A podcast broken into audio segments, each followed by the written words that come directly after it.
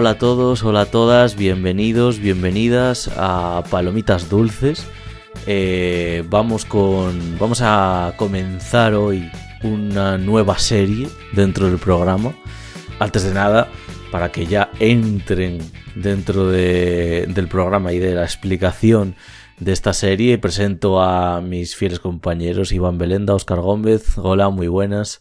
Hola, ¿qué tal? Buenas. Y bueno, lo que os comentábamos, ¿no? Eh, serie que comenzamos de relaciones interpersonales dentro del cine. Eh, al principio íbamos a englobar todas las relaciones interpersonales en un programa, pero nos dimos cuenta de que eso era un poco, un poquitito loco, como dicen en Coco. Y, y en realidad es que es muy loco porque, hombre, las relaciones interpersonales ocurren en todas las películas. Yo creo que menos en las que en las que uno está solo, ¿no? Que solo requiere la película de un personaje.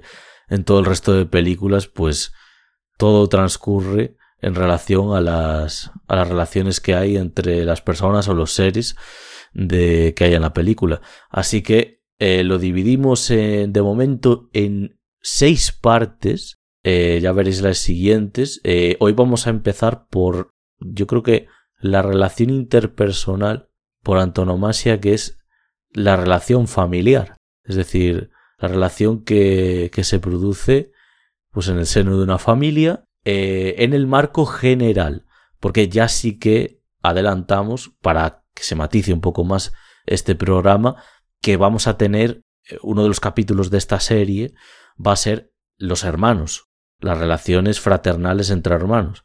Entonces, ya avisamos de que en este capítulo, aunque obviamente van a salir personajes que son hermanos de otros, nos enfocamos principalmente en la relación familiar en general, como por ejemplo podéis observarla en eh, el programa de cine australiano dentro de la película Animal Kingdom, por ejemplo, que podría haber entrado tranquilamente en este programa.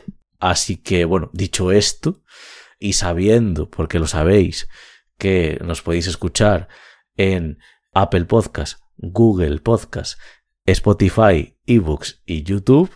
Y nos podéis seguir con el arroba palomitasdulce3 en Instagram, Twitter, Facebook y TikTok. Y TikTok, que hemos ingresado eh, ahora en TikTok. Pues sabiendo todo esto, que lo sabéis, pero está bien recordarlo, vamos a comenzar este programa de relaciones familiares.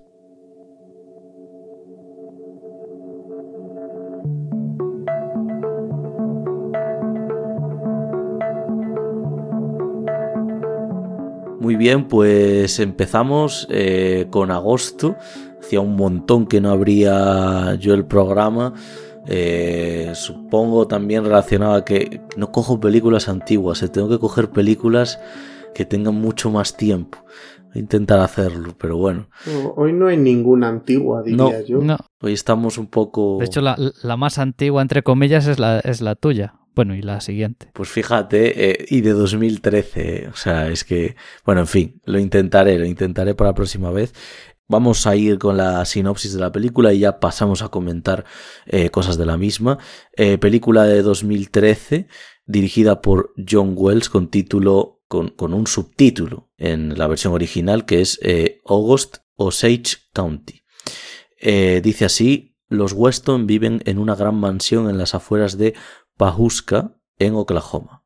La desaparición del padre en extrañas circunstancias hace que la familia se reúna y que todas sus miserias salgan a la luz. Adaptación al cine de la obra de teatro homónima, ganadora de un Tony, que a su vez adapta una novela ganadora del premio Pulitzer en 2008. Bueno, como dije, dirigida por John Wells. Lo último que ha hecho John Wells ahora mismo, cuando estamos, cuando nos escuchéis, será dirigir uno o dos capítulos de La Asistenta, esta serie de Netflix con Margaret Qualley de protagonista, que la verdad lo ha petado bastante. Yo no la he visto, pero sí que, que las críticas y demás la han alzado mucho. Eso es lo último que, que ha hecho John Wells. Eh, esta película tuvo mm, bastantes nominaciones, pero sobre todo relacionadas con la interpretación. En concreto, la interpretación de Julia Roberts y la de Meryl Streep como actriz y actriz secundaria. Por cierto, se le considera en esta película ah, desde los galardones, desde el jurado, ¿no? Desde la Academia de Cine, también la Academia de Cine Extranjera de los Globos de Oro, actriz principal a Meryl Streep y actriz secundaria a Julia Roberts. Que eso también hay que matizarlo, es discutible, es discutible hasta cierto punto. Y bueno, mm, la película rápido introduce sus créditos, ¿vale? Hay unos créditos iniciales bastante rápidos. Me preguntaba a mí mismo mientras veía la película si hay algo que te pueda poner más contento que leer en los créditos iniciales que la banda sonora de la película está compuesta por Gustavo Santaolalla, al cual, por cierto, no se le explota mucho en esta película. He dejado apuntado que se le utiliza sobre todo como para transiciones, porque esta película está muy enfocada, aún más eh, incluso que todos lo saben, en su estética teatral, en su tono teatral. Es decir, esta película eh, es una obra de teatro transportada a una obra cinematográfica, transformada en una obra cinematográfica casi hasta el punto al que llegaba, por ejemplo, la película de Sally Potter eh, de Party, casi hasta ese punto, porque para que nos ubiquemos, en esta película hay algunos, algunas escenas fuera de esta casa, ¿no? De esta casa principal que vemos, pero no hay muchas. Eh, digamos que la que más despliegue eh, acarrea a una producción, la que, más la, que, la que más despliega acarreó a la producción de la película, sería una escena en la que Meryl Streep sale corriendo, eh, la, el personaje de la madre de Meryl Streep sale corriendo por el Prado y Julia Roberts tiene que ir detrás de ella. Y exceptuando esa escena, no hay ninguna secuencia o escena más que tenga un gran despliegue, quizá una, eh, pero también se, puede hacer muy teatral, eh, en la que eh, va a buscar Chris Cooper a su hijo que interpreta a Benedict Cumberbatch y por cierto se ve una, mm, digamos, la, un graffiti de un nativo que también es un tema que toca la película, pues eso, el tema del racismo y sobre todo, ya no del racismo, sino yo creo que la, lo, normalizado que está, ¿no? En la sociedad. Incluso los personajes de sus hijas, eh, digamos que le echan la bronca a Meryl Streep y no acaba, digamos, y, y, y, en la próxima frase ellas dicen una racistada, ¿no? O sea que tampoco, tampoco vemos un cambio real entre generaciones. Eh, dicho esto, la película empieza con Sam Shepard citando a T.S. Eliot. T.S. Eliot, bueno, citándolo y ya avisándonos de que la frase que va a decir se le atribuye a él, pero que le han dicho pues todas las personas, ¿no? A lo largo de, la vida y de la existencia, que es eh, básicamente que la vida es muy larga. A ver, todos sabemos lo que implica esa frase, pero esa frase está muy unida con el sentido de la película, yo creo. Es decir, la vida es muy larga porque ya no solo por el tema del pasado y demás, sino porque mm, lo tenía por aquí apuntado. Vamos a ver. A ver, el tema de la vida es muy larga, efectivamente. Significa no solo que en ella van a ocurrir muchas cosas, es decir, que da tiempo a que ocurran muchas cosas, sino que da tiempo a que las cosas vayan y vuelvan. Es decir, a que retrocedan, ¿no? a, que a que nos vuelvan las cosas, ¿no? Y en esta película, que por cierto es un melodrama, Sí, ahí me tenéis que explicar, porque yo nunca he entendido muy bien la diferencia entre drama y, melodrama. ¿no? Claro, a ver, el... vamos a detenernos entonces aquí, que es muy interesante además el tema de drama y melodrama. A ver, las películas de Almodóvar son melodramas en general. Yo creo que por la característica... claro. ¿Qué añade? Yo creo que el melodrama es un poco, diciéndolo de una manera vulgar, el salseo, ¿no? O sea, yo creo que esa es la diferencia entre un drama y un melodrama. Es decir, el melodrama contiene, tiene un contenido muchísimo más, digamos, susceptible a los problemas interpersonales que pueden ir desde los cuernos, eh, el hijo que tuviste con otra persona, eh, y demás. Y yo creo que el drama se refiere, no sé. Sí, bueno, el melodrama yo, yo entiendo siempre que, que existe dentro de, de, las películas u obras de teatro eh, a las que se refiere este género, películas que abordan el drama de una manera mucho más, eh, con una intensidad emocional mucho más grande, ¿no? Y... Ajá. Yo pensaba que tenía algo que ver con la música, por eso de melo, pero decía, en verdad en cualquier drama se puede usar música. Tengo aquí la, de, la definición delante, dice obra literaria, teatral o cinematográfica destinada al gran público que presenta sucesos dramáticos o violentos para exaltar los sentimientos a menudo de modo exagerado y con una escasa elaboración psicológica y artística. Vale. Bueno. Supongo, supongo que ahí en esto último de exagerado y demás, ya no en la parte de escasa psicológica elaboración, eh, yo creo que ahí sí que comprendemos mucho lo del tema de que las películas de Almodóvar sean melodramáticas, ¿no? Al final, los personajes muchas veces exageran mucho lo que están viviendo. Pienso yo, vamos. Y yo creo que en esta película eh, los dos motores de la misma, los dos personajes que son los motores de la misma, que son la madre Meryl Streep y su hija Julia Roberts, yo creo que que se las puede encasillar, ¿no? Etiquetar dentro de, de, que son los personajes que más exageran sus emociones, las exaltan más, ¿no?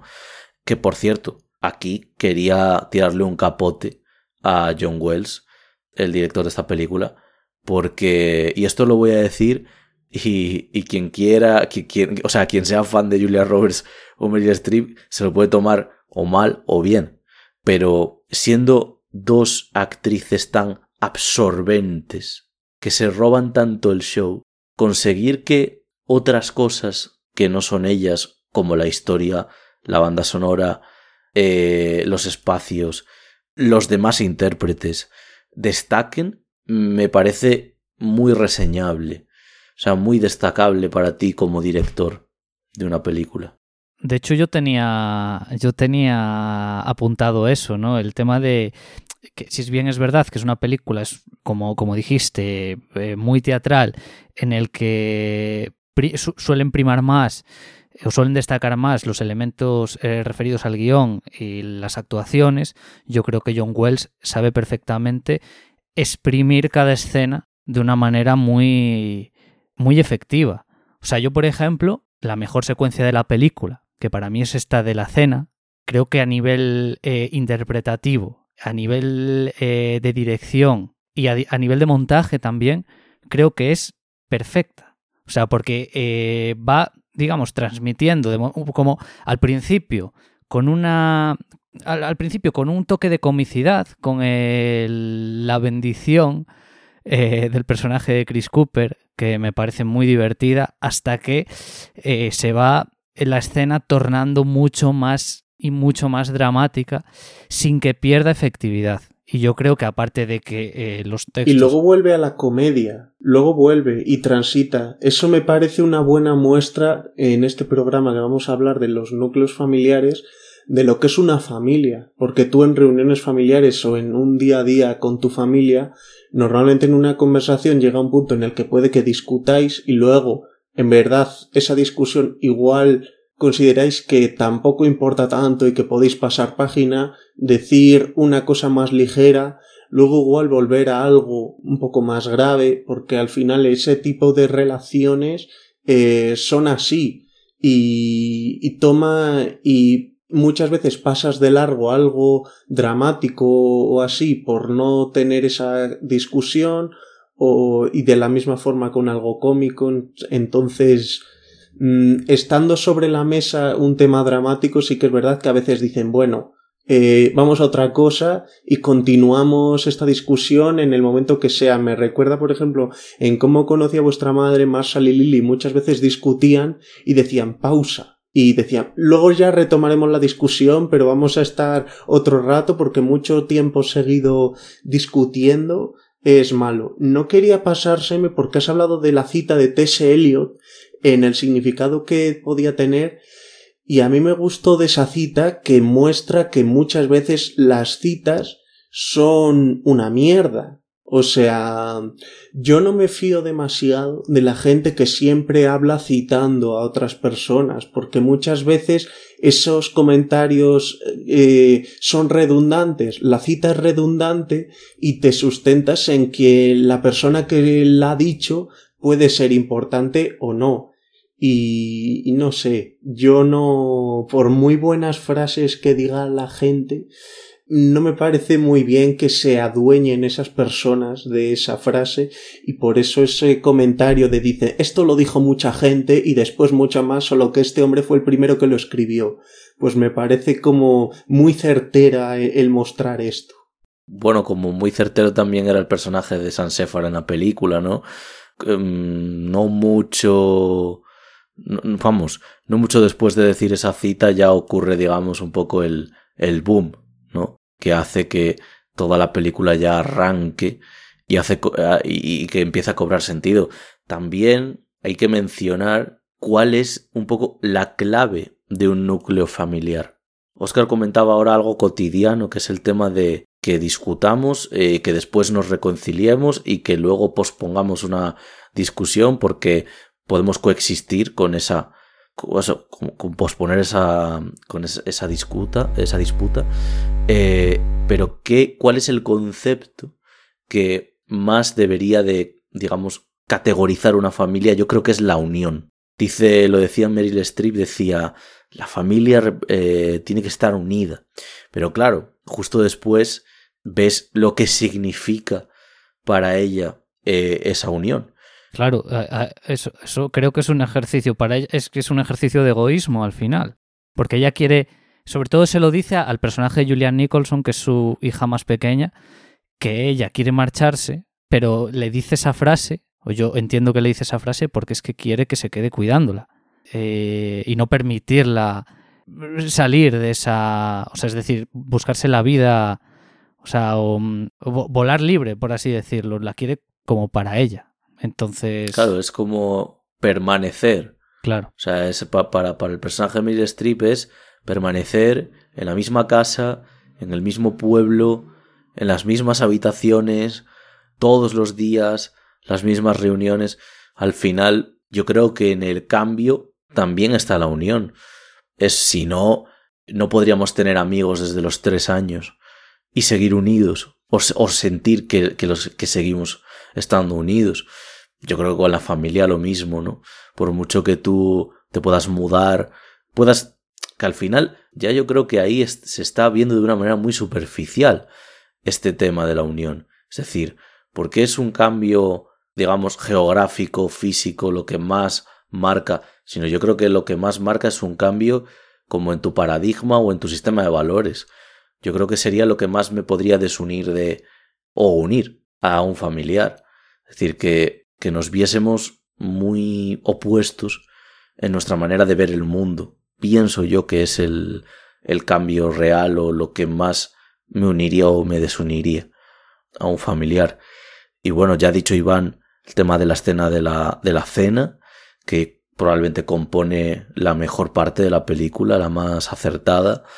Luego también se toca, ya digo, como dije antes mínimamente, el tema de los nativos americanos, y luego también hay buenas, o sea, conversaciones y, estructuras de guion rápidas, muy buenas. Se me viene a la cabeza, tampoco sin hacer mucho spoiler, pero se está, digamos, hay un momento de la película en el que se está abusando de una menor, eh, aprovechándose de la situación de eh, una persona mayor de una menor, y la madre de esa persona baja, eh, baja la, o sea, digamos, eso, está ocurriendo fuera y entonces baja las escaleras y lo ve, se entera de eso. Y eh, le reprocha a esa persona mayor durante un buen rato eh, lo que está haciendo, la hija se enfada, después de enfadarse, el marido, es decir, su padre, em, le dice que no le grita a su madre y demás, la madre también le implora que no le grita a su padre y luego le hace un comentario, la hija al padre, haciendo alusión a que a él, que ha estado engañando a su mujer, también le gustan jóvenes. Entonces esa impertinencia hace a la madre abofetear a su hija. Y digamos que hay un segundo en el que piensas que eso une al matrimonio. Porque es como que abofetearle en ese momento lo que hace es defender al personaje de su marido. Pero claro, su marido está en desacuerdo con, con el haberle pegado una bofetada, ¿no? Entonces, eh, al final el marido se acaba enfadando con la madre y, precisamente acaba siendo el boom para esa relación, lo cual me parece resumirlo todo eso en una, en una escena sola, me parece espectacular. Supongo que aquí, más que a John Wells, que es el director de la película, se lo debemos más a esta eh, Tracy Ollis, creo que se llamaba. O... Tracy Letts, pero es, es hombre. Ah, de hecho, eh, Tracy sí, de hecho te iba, eh, iba, a comentar que es un es guionista y es actor. De hecho, en Lady Bird, yo no sé si hace del padre de, de Sorsa Ronan. Bueno, sale en La Gran Apuesta también, sale en Le Mans 66, que hacía de Henry Ford II.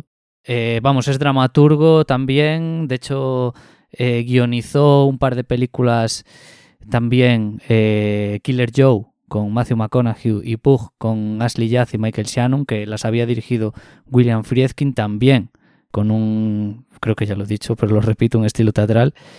Y creo que, que, efectivamente lo que te dices tú, Dani, sí que, sí que se le merece un reconocimiento también por lo bien que escribe sus diálogos y lo bien que, que trabaja todas las tramas y todas las subtramas que hay en la película, porque por ejemplo a mí también me parece eh, muy destacable la subtrama entre Chris Cooper, Benedict Cumberbatch y Margot Martindale, padre, hijo y madre, que, creo que están muy bien también, aparte de que los tres están espectaculares, sobre todo porque destacan más, porque tienen más tiempo en pantalla Chris Cooper y Margot Martindale. Eh, también creo que está, que está muy bien implementada dentro de toda la historia y me parece, sobre todo el personaje de Chris Cooper, muy entrañable. A mí, por, a mí es de los que más me gustan en esta película. Bueno, de hecho él y, y Margot Martindale yo creo que, que destacan igualmente que Meryl Streep o Julia Roberts también a nivel interpretativo.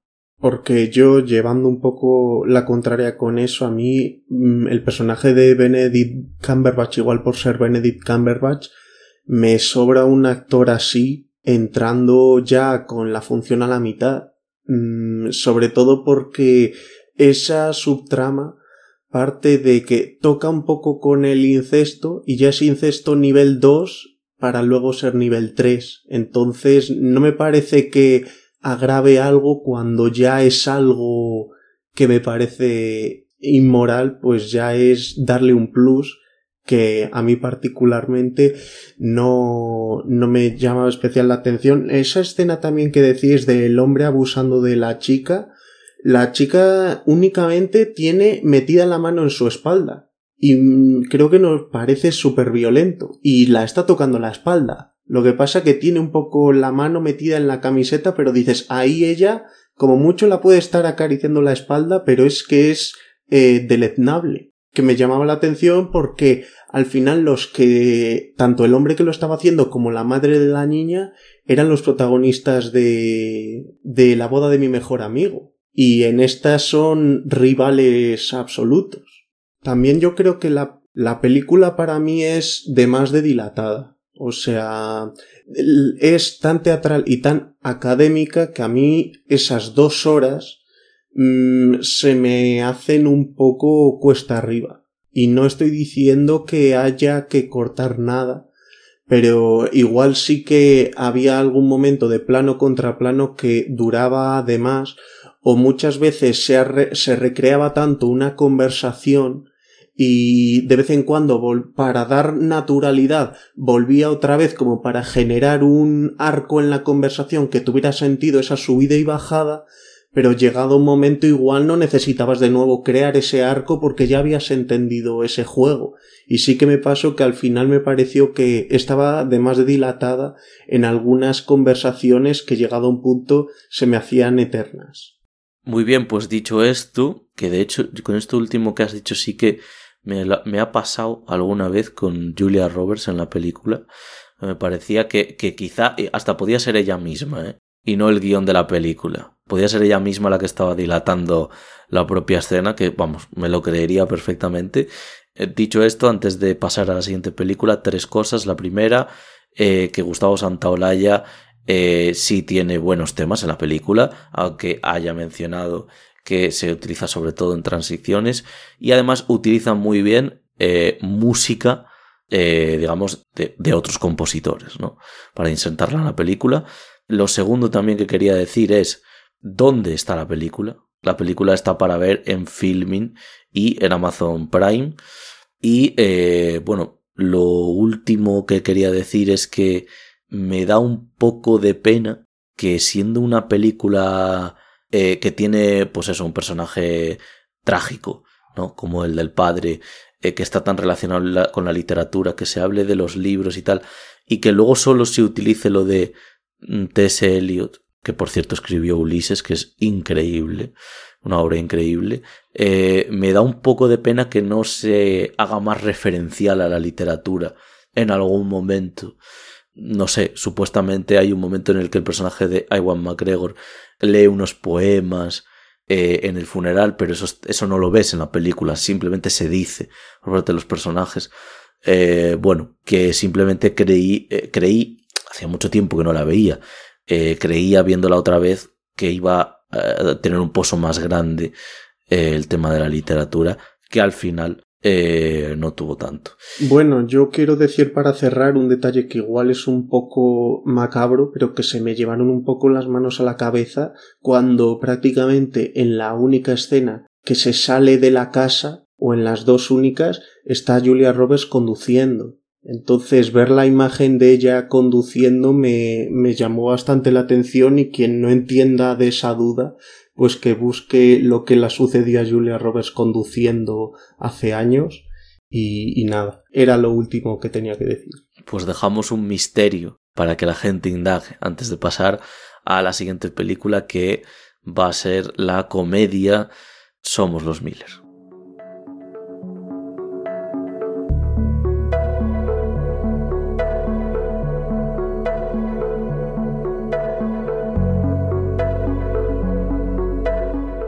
Pues Somos los Miller, que es una película de 2013 dirigida por Rawson Marshall Turber y protagonizada por Jason Sudeikis, Jennifer Aniston, Will Powler y Emma Stone.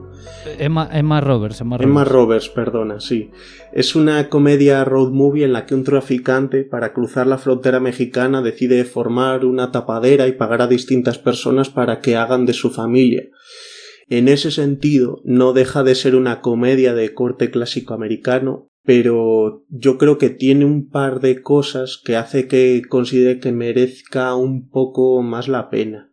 Una de ellas es ver las interacciones de todos los personajes como familiares, o sea, esto, estos les paga el no sé, o sea, se conocen porque viven cerca, pero no son familia ni nada, y se burlan de las familias. Y el hecho es de que cuando ellos están juntos, ya desde el primer momento en el que están juntos, empiezan a actuar como una familia y cuando creen que están dando el cante porque no dan esa impresión, empiezan a fingir que son una familia y es cuando no lo parecen. Entonces, esa forma de mostrarse así inmediatamente me parecía que merece la pena eh, luego hay otra cosa que a mí particularmente no me parece tan llamativa, pero que sí que entiendo para muchas, para ciertas personas que pueda resultar, sobre todo a adolescentes, es eh, la forma de hablar que hay en esta película. Porque sí que es verdad que dentro de las comedias americanas que salen todos los años, esta igual tiene un punto de que el lenguaje va algo más allá respecto a lo soez que es. Entonces, igual un, un, chico de 15 años que se ha visto otras películas, ver una película como estas en las que dices términos muy burros, muy guarros, pues igual dices, esta es mi casa, porque estás escuchándolos y, y estás diciendo, joe, esto es lo que yo quisiera estar escuchando y no me dicen en otro lado que si lo ves ya desde una adultez, pues, pues es un poco que te da igual, pero eh, sí que igual existe una edad en la que eso lo tomas en cuenta. Luego también a mí hay una escena que me encanta de esta película, creo que es la escena que más me gusta, que es esta al personaje de Will Powler le gusta una chica y lo que pasa es que nunca ha besado a una chica. Entonces lo habla con su hermana y su hermana le besa para que aprenda a besar y luego llega su madre y su madre también le empieza a besar y le besa a él junto a las dos chicas como va girando la cabeza y que cada una le besa y dice te voy a enseñar algo ves que le hace algo con la lengua y se queda flipando y dice a ver la de al lado a ver qué es y se da la vuelta y se lo hace a ella también. Y el padre mientras las está grabando y ya llega la chica que le gusta y se encuentra al hijo liándose con su hermana y con su madre mientras el padre está grabando y ya se monta la de Dios es Cristo y me parece que por incómoda ya es graciosa porque es un poco como lo que hablamos en Animal Kingdom pues tú si ves que se están besando unos personajes que se supone que son familia pues es muy raro porque yo creo que la gran mayoría de nuestros espectadores no se besarán en la boca con sus padres ni con sus hermanos ni nada. Y bueno, luego también igual eh, estoy poniendo una talla mayor de la que merece esta película, pero sí que es verdad que hay una escena en la que se supone que ya van a cruzar la frontera y ya les van a mandar salir del coche porque está clarísimo que hay algo raro ahí. Y de repente salen por ahí unos inmigrantes y ya la policía les da absolutamente igual que estén estos y que ya han sospechado y ya que saben que hay algo liado dicen a por los inmigrantes ilegales no les dicen quedaos aquí dice, iros, no quedaos aquí que ahora volvemos con vosotros, mm, de alguna forma mostrando lo que de verdad les interesa a ciertos policías es eh, matar a inmigrantes y si lo hacen mientras sean americanos, aunque hagan algo ilegal, pues les importa menos. Entonces yo no sé si esto es un intento mío de querer más de la cuenta esta película o igual sí que hay una intención social en esa escena en concreto. Hombre, yo creo que, sí, yo diría que sí. O sea, que más allá del, del chiste, mm, yo quiero creer que hay una crítica por detrás.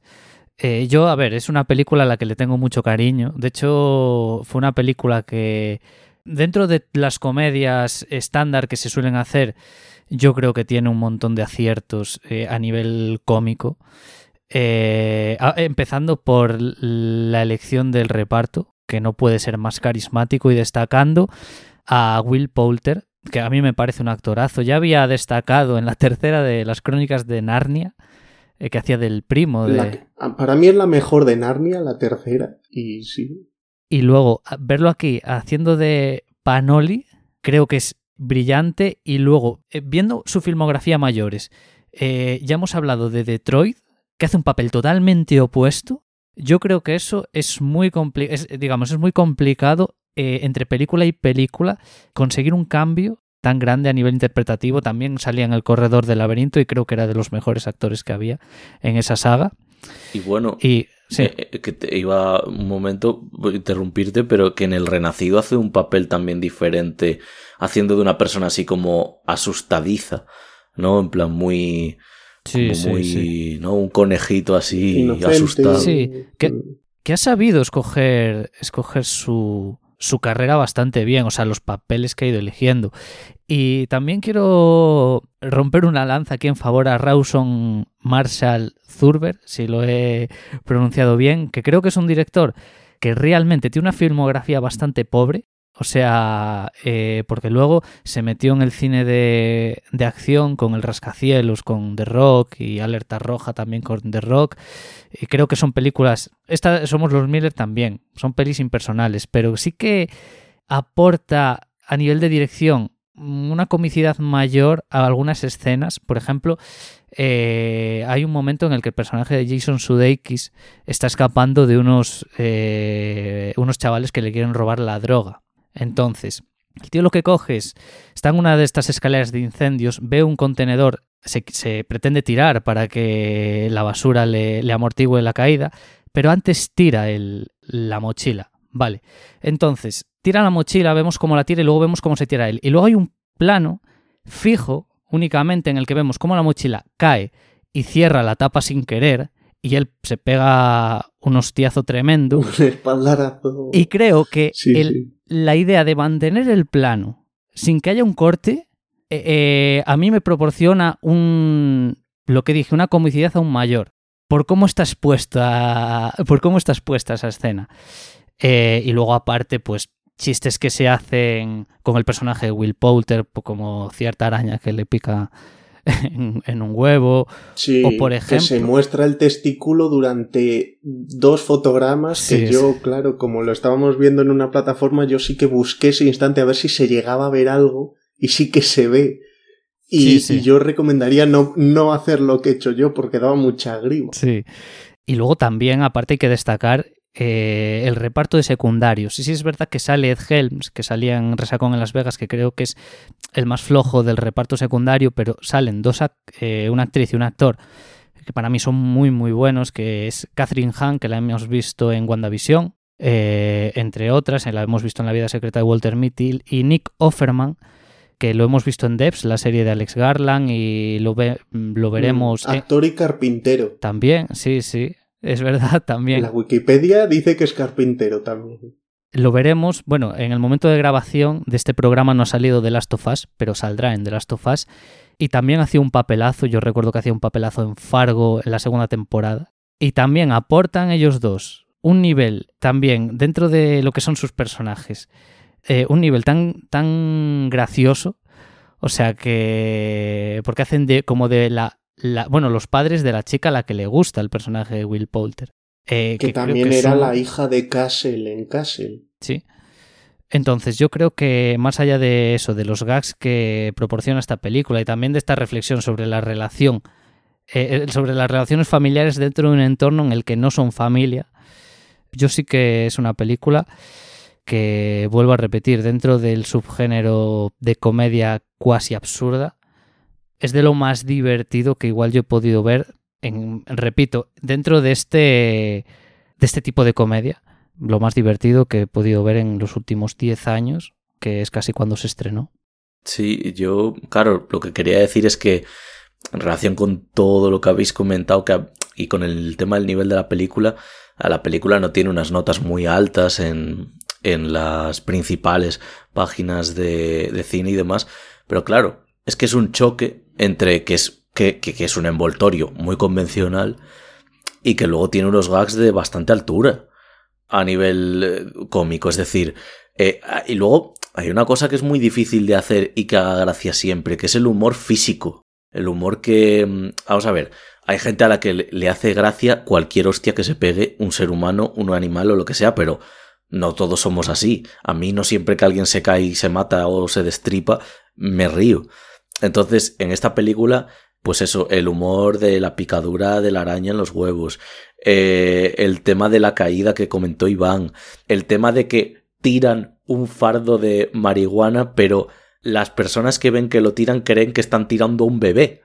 Porque el fardo de marihuana estaba rodeado por una manta. Y encima, no solo es que lo tiran, es que pasan 100 coches por encima de- del fardo eh, y tal. Y luego, pues eso, que tiene como, como mucha rapidez, mucho ritmo, eh, muchos chistes que tiene. Por ejemplo, yo recuerdo uno que es súper sencillo, pero por la manera de contarlo de Jason Sudeikis se hace muy gracioso que era un chiste en el que les ha parado un, un mexicano y entonces tienen que bajar del coche y el tío les pide un montón de dinero.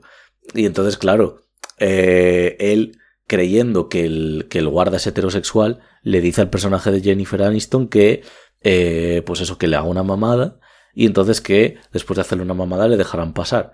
Y él le dice que le gustan los hombres. Entonces se baja, eh, o sea, se baja Will, le dice a, a Will Poulter que se baje, o sea, al que sería su hijo en la película, y entonces se queda ahí con él con una pose de, de cuando un entrenador de rugby va a leer la jugada en el suelo o algo así, y se le queda así con esa pose y le dice, vamos a ver, entonces tú te acercas a donde él, y de repente coge y le suelta de una manera súper rápida, le chupas la polla y nos vamos de aquí.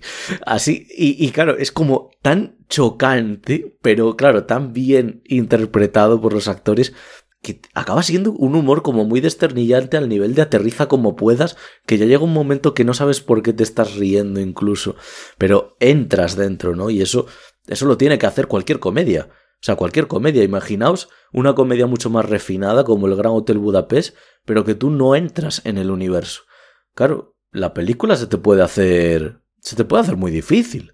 Es que se te puede hacer muy difícil. De hecho, yo creo que es más difícil entrar en una comedia como esa porque como artísticamente es mucho más apabullante, te puede hacer que, que pierdas el interés en, en favor a otras cosas. Claro.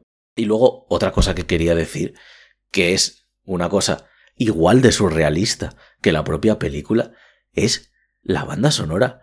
O sea, la banda sonora está compuesta por Ludwig Göransson y Theodore Shapiro. O sea, es como si, si me dijeras que la han compuesto Hans Zimmer y Howard Shore juntos para una peli que es una comedia convencional, una película, o sea, una peliculilla. O sea, vamos a ver, Ludwig Göransson ha hecho la banda sonora, eh, o sea, tiene el Oscar por la banda sonora de Black Panther, ha hecho la banda sonora de Tenet, eh, va a seguir siendo el compositor de Nolan en sus próximas películas, eh, ha hecho la banda sonora del Mandaloriano, y Teodoro Shapiro, o sea, es que ha hecho la banda sonora de un porronazo de películas, Saint Vincent, eh, la serie Severance, eh, su mejor trabajo, que es la película de Bombshell, El escándalo, con Nicole Kidman, Margot Robbie y demás. Igual todas esas que has dicho son posteriores a esta y todavía eran novatillos. no, no, es que, es que es así. O sea, Oscar, es que es literalmente lo que has dicho porque después ya obviamente crecen eh, y demás, pero es que claro, cuando ves los nombres dices, claro. madre mía. Y que sean dos compositores, no sea uno. Claro, claro, aparte también eso, que es bastante chocante, pero es que es flipante.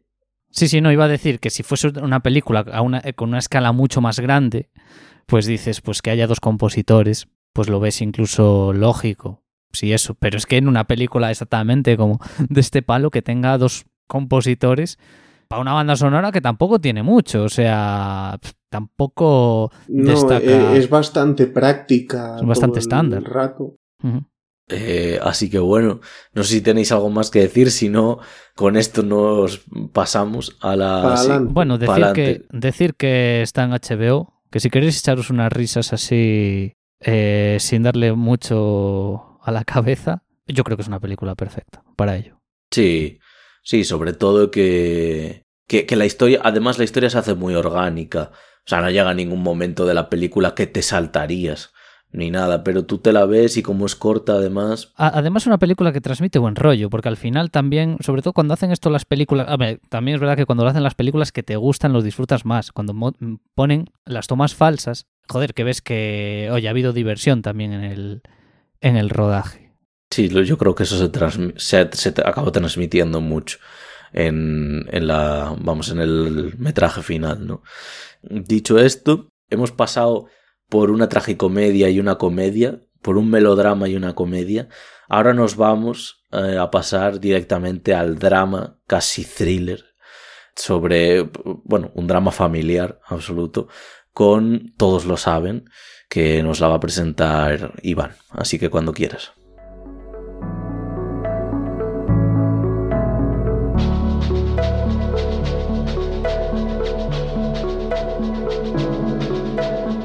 Bueno, pues vamos con Todos lo saben de Asghar Farhadi, película de 2018 y que protagoniza Penélope Cruz, Javier Bardem, eh, Ricardo Darín, Bárbara Leni, Eduard Fernández y Elvira Mínguez, entre otros. Bueno, decir que Asghar Farhadi también tiene eh, una carrera bastante interesante con pelis como Nader y Simin, El viajante o Un héroe.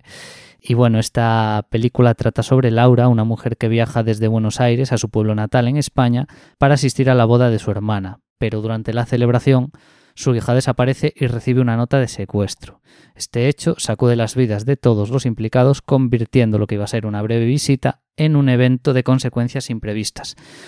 Eh, la peli fue, o sea, fue la película de apertura en el Festival de Cannes en 2018 y estuvo nominada a diferentes premios, tanto en los Forqué con dos nominaciones, eh, en los Feroz con seis y en los Goya con ocho. No ganó ninguno, también hay que decirlo, pero bueno, en los Goya estuvo nominada a Mejor Película, Dirección, Actor, para Javier Bardem, actriz para Penélope Cruz, actor de reparto para Eduard Fernández Guión, eh, bueno, y guion, entre otros.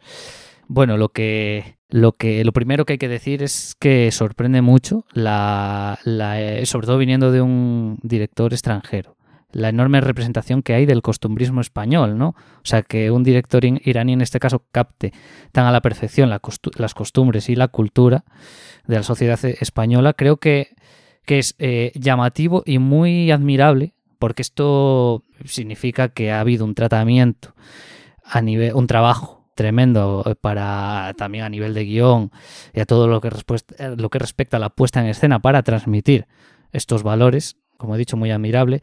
Eh, bueno, eh, Asghar Farhadi siempre se ha caracterizado, tanto en su cine en Irán como en sus dos incursiones hasta el momento en suelo europeo, por un cine en el que se introduce un conflicto real. Con esto quiero decir, por ejemplo, en Nader y Simin se trata el tema del divorcio en la sociedad iraní o en Un héroe sobre el tema de las deudas también en ese país. Todo esto desde una perspectiva bastante crítica, con lo cual al final es un cine con un componente social muy importante.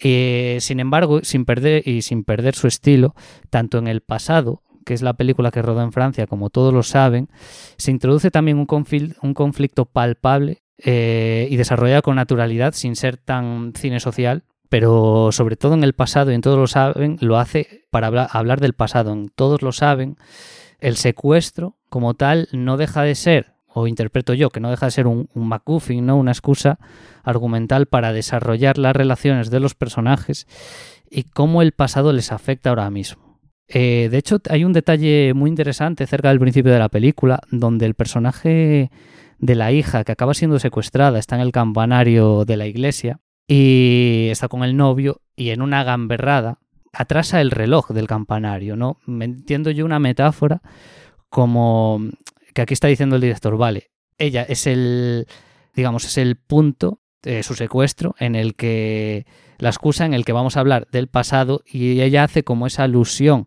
moviendo para representar esa metáfora moviendo el, el reloj. Entrando ya, sobre todo quería continuar hablando de una cosa que me, bueno, que me gusta mucho de esta película, que son las actuaciones. O sea, creo que hay un en cada, actriz, en cada actor, hay una naturalidad muy, muy clara. Y quiero destacar un detalle que le da Penélope Cruz a su actuación, un matiz, que es que, a ver, ella es eh, española afincada en Buenos Aires. Entonces, ella cuando vuelve eh, a España vemos cómo tiene un acento, tiene como un deje argentino, pero no tiene un deje argentino siempre, sino que con sus hijos con su marido, que es Ricardo Darín, tiene eh, un muy fuerte acento argentino, pero cuando habla con su familia eh, utiliza como un castellano neutro, pero con un ligero toque argentino, cosa que me parece que a, a nivel interpretativo funciona muy bien y que le da mayor empaque al mismo. Luego es muy interesante también cómo se va desarrollando toda la historia alrededor de este secuestro y de la de este secreto que se está ocultando, que creo que no es no es que sea un secreto muy imprevisible, pero funciona bien para el tema principal de la película, que es eh, los sucesos del pasado que se reflejen en el, en el presente y que se aborde la problemática pues en este espacio de tiempo, como digo, eh, ahora mismo. Mira, sobre lo que tú has dicho del reparto en esta película, a mí me parece que Al-Farhadi dijo, mira, a la productora que fuera, mira, yo quiero hacer esta película en España. Y le dice, ah, vale, pues toma las llaves de España y quédate porque el reparto que tiene es que es que es inigualable, es que no, no puedes hacer ninguna película en España con el reparto que tiene esta película. Es que yo no sé cuántos Goyas sumarán entre todos, y particularmente a mí en el reparto me llamaba mucho la atención Ramón Barea, porque Ramón Barea generalmente ha hecho papeles de bonachón y aquí es un cascarrabias eh, maligno casi se podría decir y me y me chocaba mucho verle en ese en ese papel. Luego también yo esta película la vi sin saber de qué iba. No me molesté en mirarlo. Y me parece que está muy bien así porque es lo que tú dices. El hecho del secuestro se da con muchísima naturalidad. Entonces yo al principio de la película pensaba que estaba viendo El Padrino, porque estaba viendo una fiesta de 40 minutos en el que veía de vez en cuando interactuar la gente, pero cuando sucede el padrino, sucede el secuestro, deja de ser el padrino y empieza a ser prisioneros. El tono de la película cambia por completo a una frialdad que hiela y, y me parecía que eran unos cambios de registro maravillosos. Y de todas quiero destacar una escena porque hay un pasado común entre los personajes de Bardem y Penélope Cruz y ahora Bardem está con Bárbara Leni. Y Bárbara Leni está molesta con esto. Entonces, llegado un momento, eh, discute con Penélope Cruz en una habitación y la acusa de cosas. Y sucede que Penélope Cruz la responde, Bárbara Leni se encara y Penélope dice, ya lo saben. O sea, no me puedes amenazar con esto. Y Bárbara Leni da un paso atrás y de repente entra la sombra de la pared en el rostro de Bárbara Leni.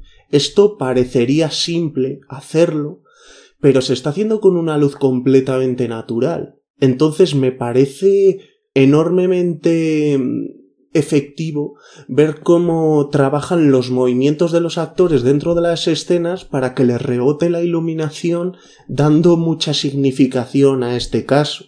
Y, me parece que no por simple eh, no deja de ser algo que un espectador que no es capaz de entender los, la posición de los focos sí que entiende eh, la derrota de Bárbara Leni con esa frase que le ha dicho Penélope Cruz.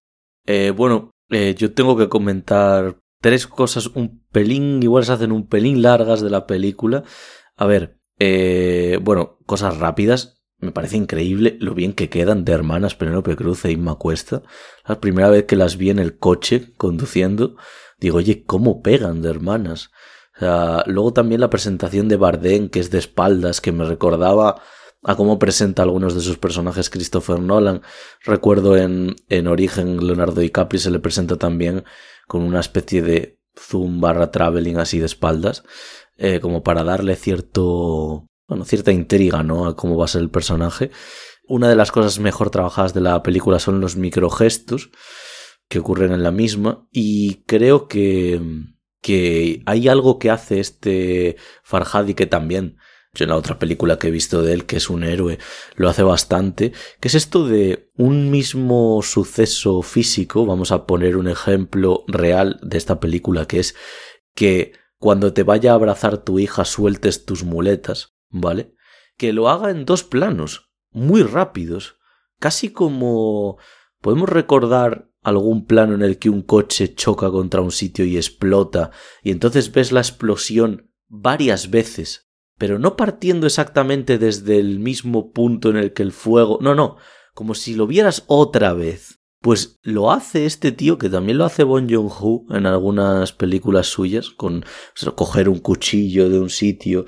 Es como que, como si tú tienes el cuchillo con la mano cogida y entonces el siguiente plano tiene que ser tú ya levantando el cuchillo. Pues no, el siguiente plano es tú casi cogiendo el cuchillo otra vez, ¿no?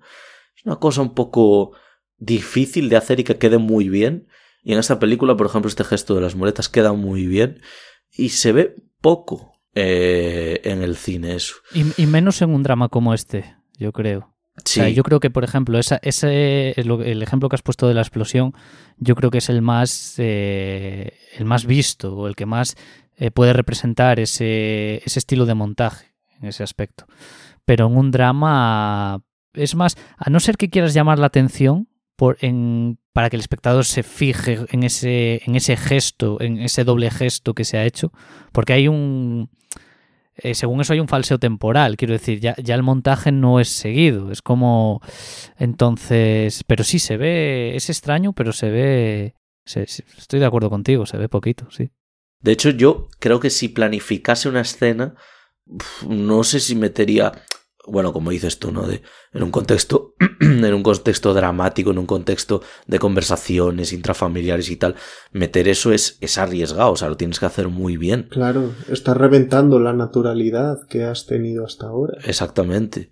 Eh, bueno, luego yo quería decir una cosa, que es esto que ha dicho Oscar, bueno, esta referencia que ha hecho Oscar al tema de la boda eh, y demás, que a mí también me recordaba un poquito salvando las distancias a tema del padrino, qué bonitas son las bodas en las películas cuando están tan bien rodadas. O sea, es eh, un espectáculo, eh, una ceremonia, un ritual que de repente he de confesar que hasta te apetece vivirlo, ¿no? Qué contenta está la gente, cómo la cámara fluye, se mueve, buscando al que está más feliz, al que hace un gesto más carismático. Bardem está delicioso en toda esa escena de la boda, cómo canta, lo contento que está, lo cómo pica a la gente, eh, cómo se nota esa borrachera contenta que tiene. No sé, me parece, claro, en la boda se ve la unión familiar, esos microgestos que importan, ¿no? Eh, como por ejemplo la hija es eh, eh, como, la hija, por ejemplo, cuando se encuentra mal, es atendida precisamente por Paco, el personaje de Javier Bardem, de primeras. Ahí ya estamos viendo esos microgestos, ¿no? Bueno, hay, hay eh, cuando, cuando se saludan por primera vez Bardem y Penélope también. también hay un, hay un plano, hay un gesto en un plano también que ya indica que algo pasa ahí.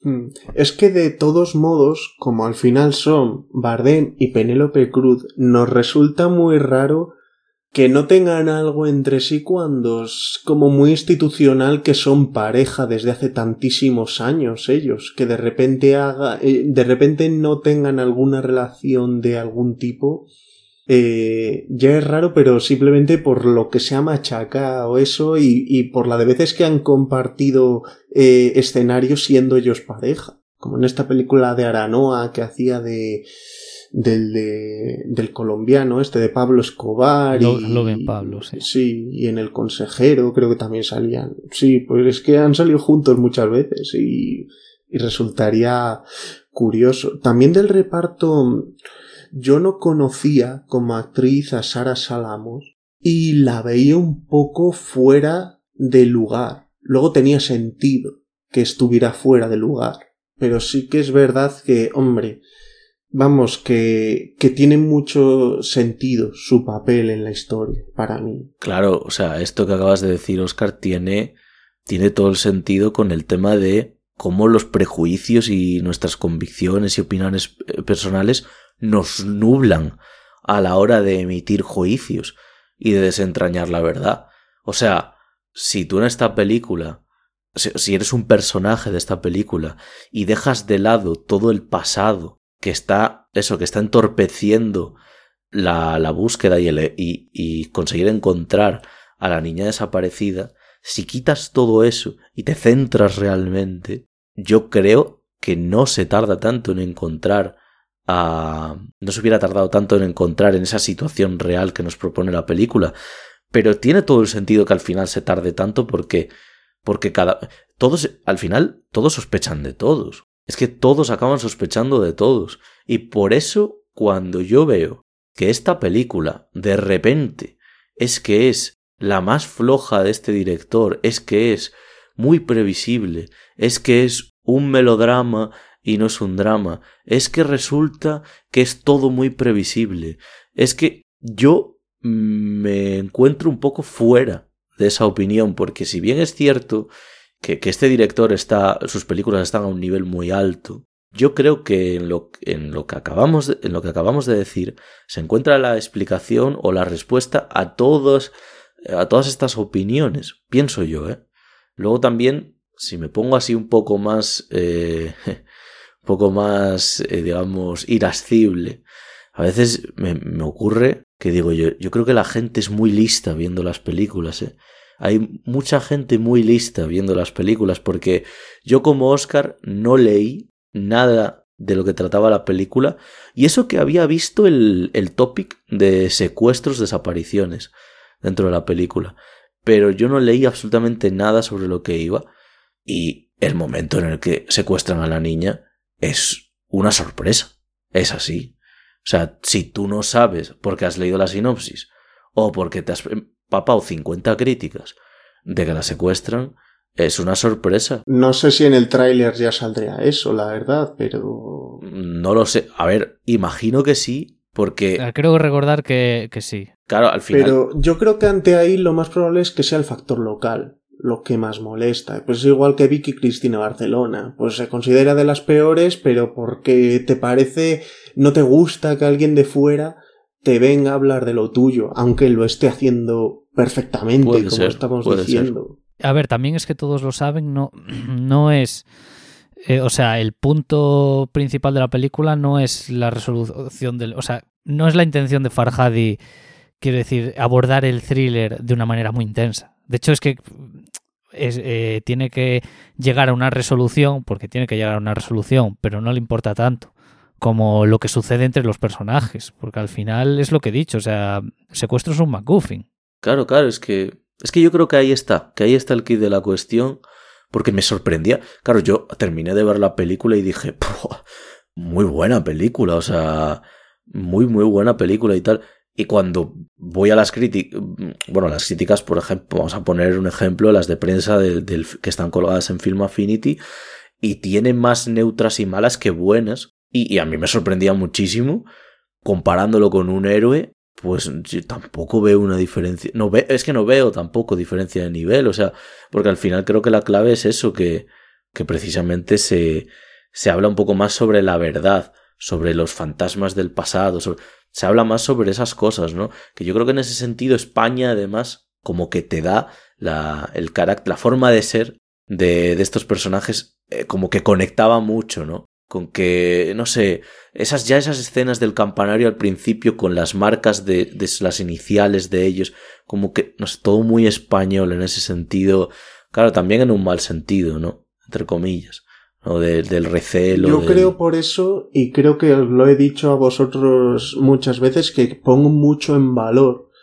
cuando hay muchos comentarios contradictorios o controversiales, porque nosotros que tenemos mucha más alma, creo que de creadores que de críticos, valoramos mucho más el hecho de arriesgarse funcione o no. Y muchas veces hay críticos que las desechan porque académicamente es más difícil de gustar, pero es que a nosotros ese tipo de cosas nos inspiran mucho más a la hora de plantear cómo hacer las cosas. Aprendes mucho más de, per- de películas que pueden tener partes erróneas y otras partes atrevidas que de películas que de, de, de Interstellar no puedes aprender nada, porque es todo tan perfecto que, que es que no, no puedes decir voy a hacer una cosa como esta, porque no puedes, porque puede hacerla una persona en el mundo, algo parecido. Y todo lo demás que se quiera asemejar, todos los intentos que intentes emular eso, vas a hacer una mierda como un piano.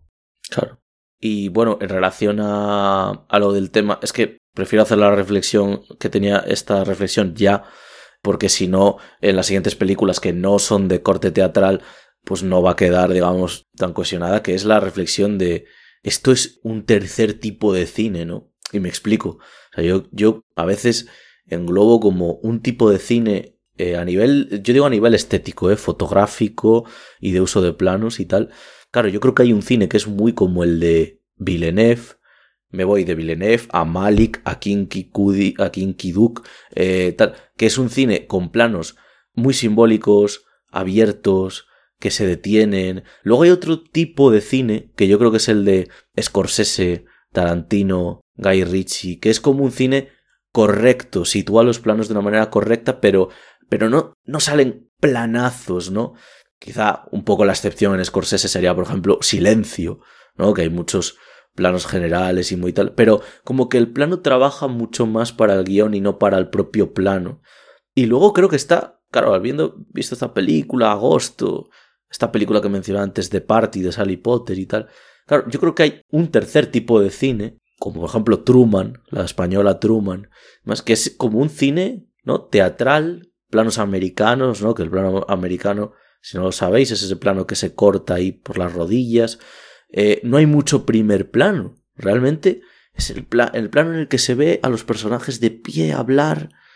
No hay tampoco. Mm, es un Igual cine en ese tipo hay- de cine además se encaja muy con clásicos instantáneos, porque estos ejemplos de películas que estás diciendo son películas que yo creo que no faltando mucho se van a hablar de clásicos, como se recuerdan por ejemplo a Forrest Gump, por ejemplo, Forrest Gump es una película que no tiene 30 años y todo el mundo dice que es un clásico porque engloba esa forma de contar y, y tiene un asentamiento en la sociedad que casi de alguna forma en el momento en el que la ves y lleva un mes en cartelera ya tienes la sensación de que existe desde hace cinco años.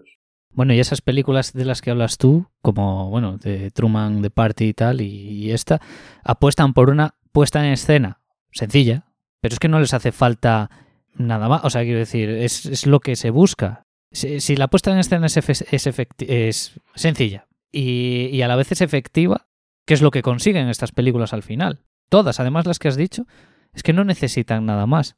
O sea, no necesitas ahí un estilo de dirección como, yo que sé, me viene a la mente Craig Gillespie, ¿no? Un Jotonia ahí con que emulaba a Scorsese, ¿no? Montaje, Scorsese, montaje rápido, eh, travelings para aquí, para allá, que en las películas que hablo sí que, sí que tiene un sentido narrativo, pero aquí yo creo que es eh, la puesta en escena que se requiere y por eso funciona. Y en ese sentido se me viene también un poquito a la cabeza una de, de, bueno, la primera película de Tarantino, ¿no? Reservoir Dogs. Yo creo que funciona muy bien porque aprovechan mucho esa teatralidad de sus escenas, que si en el bar, en una habitación y en un era un garaje o bueno, un, local así sí, enorme. Un, un, local. Sí, eh, quiero decir, mucho plano americano, mucho plano medio, medio largo, tal. Bueno, que creo que, que sentí viendo Todos lo saben y ya finalmente, que es la última que me vi agosto, que no hay dos sino tres al final tipos de cine. Obviamente hay muchísimos más, ¿eh? digo englobándolos en este sistema ¿no? de, planos eh, y de utilización de los mismos. Y bueno, eh, todos lo saben, no la podemos ver ahora mismo en ningún sitio, ¿no? No, únicamente, bueno, no sé si lo tienes tú ahí apuntado, Dani, pero está para comprar en Google Play, Apple, Rakuten y... Sí, de vez en cuando vuelve a estar en Netflix, entonces igual en algún tiempo vuelve a Netflix. Hmm. Uh -huh. Pero bueno, aparte de, aparte de animar a la gente a ver esta peli, yo animaría también a ver el cine de, de Farhadi, porque siempre tiene algo que aportar. O sea, yo las pelis que he visto, que creo que son cinco, todas tienen eh, elementos muy interesantes. Y, y, vamos, lo dicho, o sea, con Farhadi a tope. Estoy de acuerdo. A tope. Sí, hay a que tope, poner un pero. pero ¿no? Hay que Hay poner, que poner el un pero, ¿no? sí. Hay que poner Hay que el poner pero el ya. pero. Te, te dejo de decir, formamos. Te, te lo dejo de Sí, informamos Sí, informa, de paso informa. un poco a la gente que, que también no, no, somos ni expertos ni nos hemos sobreinformado del tema, pero fue muy llamativo que después de, de estrenar un héroe se ve que está teniendo muchos problemas y que va a tener aún más problemas con el tema de los plagios. Porque eh, se dice que un, héroe es un plagio de un cortometraje documental o algo así que había hecho una alumna suya en, bueno, en el instituto de cine o en la escuela de cine donde, donde Farhadi impartió clases. Así que es un fenómeno, pero también vamos a tocar madera a ver si su, su increíble cinematografía también está plagada de, de esto. Esperemos que solo haya ocurrido en un héroe y ni eso. Ojalá eh, no sea así, porque es, es, es, un palo siempre en ese sentido Claro. que te llevas. Pero bueno, que lo dejamos ahí para poner todo el contexto, todo sobre la mesa, ¿no? También sobre este director iraní. Y nada, eh, dicho esto, vamos ahora con la representación del cine de terror dentro de, de este programa sobre relaciones familiares. Eh, vamos a hablar ahora de Hereditary.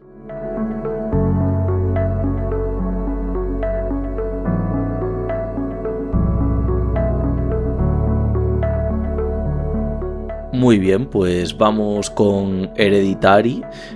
Bueno, necesita hasta cierto punto presentación esta película, porque ya sabéis que es una de las películas más laureadas dentro de el cine de terror contemporáneo, como sorprendió eh, a todos Ari Aster con esa ópera prima. Vamos rápidamente con la sinopsis.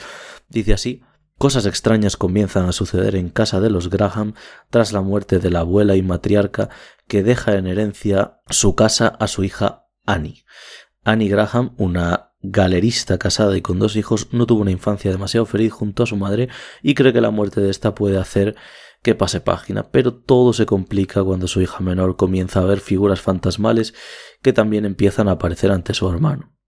bueno, pido disculpas ya de entrada por el principio del programa. Hemos tenido, he tenido algunos problemas técnicos y he empezado quizá demasiado acelerado, así que espero que vaya mejorando mi tono en ese sentido, mi nivel. Eh, dicho esto, Hereditary, bueno, tuvo las, las, clásicas nominaciones y demás a premios más de menos importancia que los Globos de Oro y los Oscars, donde ni siquiera estuvo.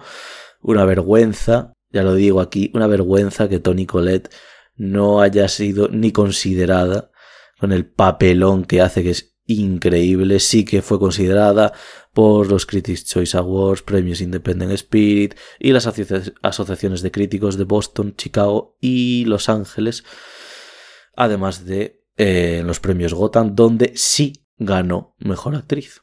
Eh, dicho esto, es la película en la que más cosas tengo apuntadas, es un mar de simbolismos, es eh, una maravilla, o sea, es una completa maravilla desde el primer plano de la película, que es un plano en el que se realiza un zoom out a una cabaña, después se hace un ligero movimiento de cámara hacia la derecha y luego se vuelve a hacer un zoom in casi con la misma distancia pactada hacia una miniatura hacia una miniatura de una casa, pues una casa en miniatura, una habitación de una casa en miniatura, para que esa misma imagen se acabe transformando en la imagen real de una habitación.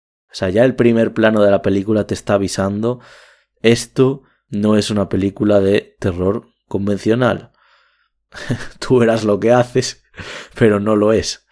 A ver, la película ya construye una de las escenas más inquietantes a nivel estético que yo he visto que es la primera vez que nuestra protagonista ve a su madre eh, dentro de la casa.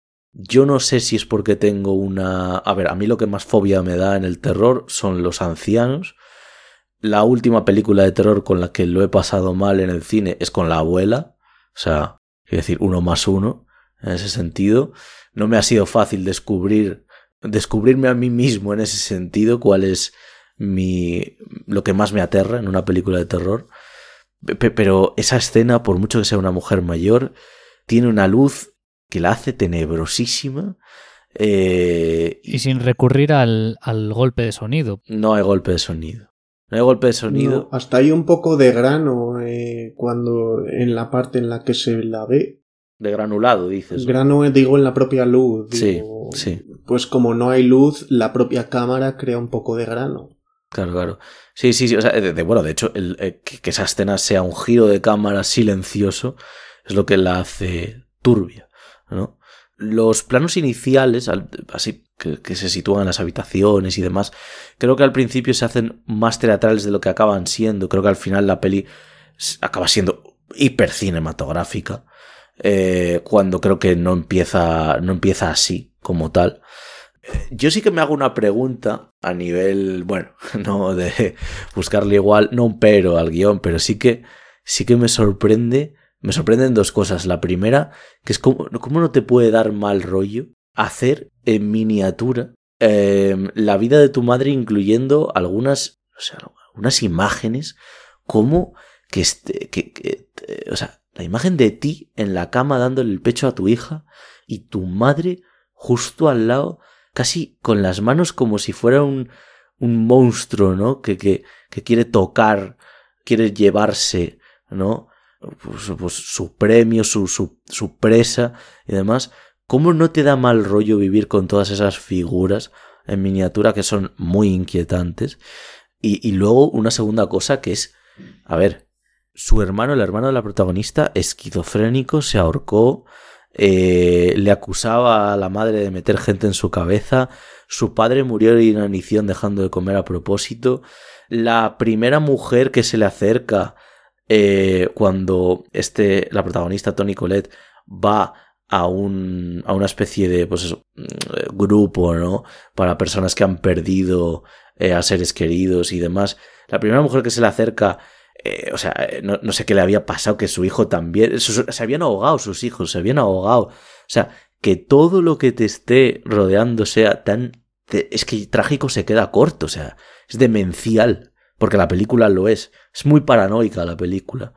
Eh, que eso me gusta mucho. Yo ya diría más que eso, diría que es una película malvada. Claro. O sea, es una película cruel a, a, a puntos de que a, a mí a mí, por mucho que me fascine la película, me cuesta mucho verla porque es tan malvada todo el rato que sufro muchísimo y que me parece que Ari Aster es un director muy maligno a la hora de hacerlo. Igual que creo que Robert Eggers, por ejemplo, por decir otro contemporáneo, también hace películas tremendamente malvadas, insanas y crueles porque me parece que cruza la línea de una forma tan premeditadamente eso, tan malvada, que no sé. En ese sentido, Oscar, esta película, perdona Ivy, pero yo creo que esta película es, es fiel a lo que cuenta, es decir, es diabólica, es demoníaca.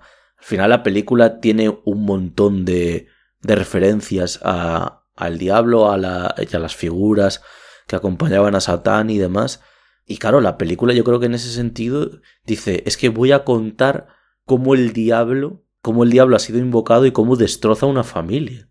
No hay más, todo tiene que ir a, mal. En Midsommar pasa lo mismo, ¿no? Si os acordáis de Midsommar, todo el rato cosas malas, eh, continuamente. Eh. De hecho, bueno, ha puesto el ejemplo de Robert Eggers, Oscar, pero es que lo que iba a decir es que me parece, o sea, si podemos comparar a dos directores es muy obvio esto que digo porque se ha hecho mucho, ¿no? Pero comparar a Ari con Robert Eggers ahora como dos de los grandes eh, cineastas ahora dentro del género de terror, aunque Robert Eggers se haya deslizado hacia, hacia otros terrenos mm, como El hombre del norte y tal.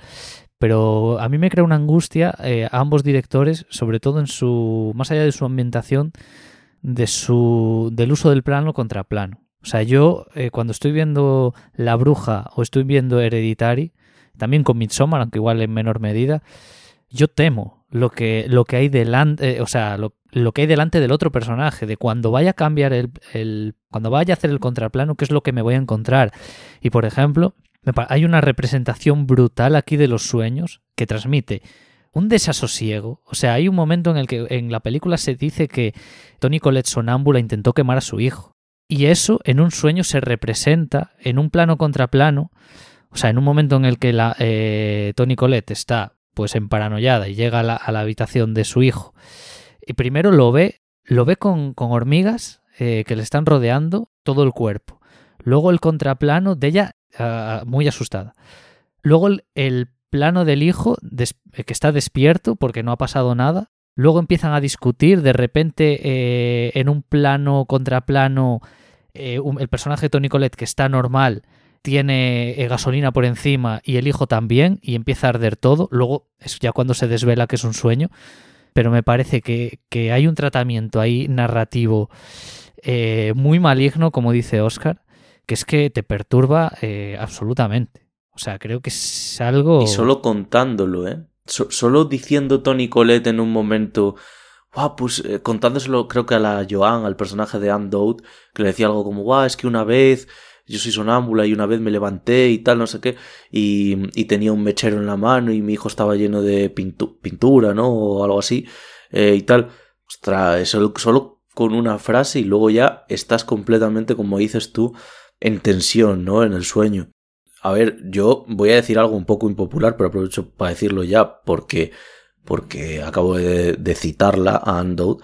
Andout es una pedazo de actriz de reparto espectacular. O sea, yo The Leftovers casi ni la, ni la soporté.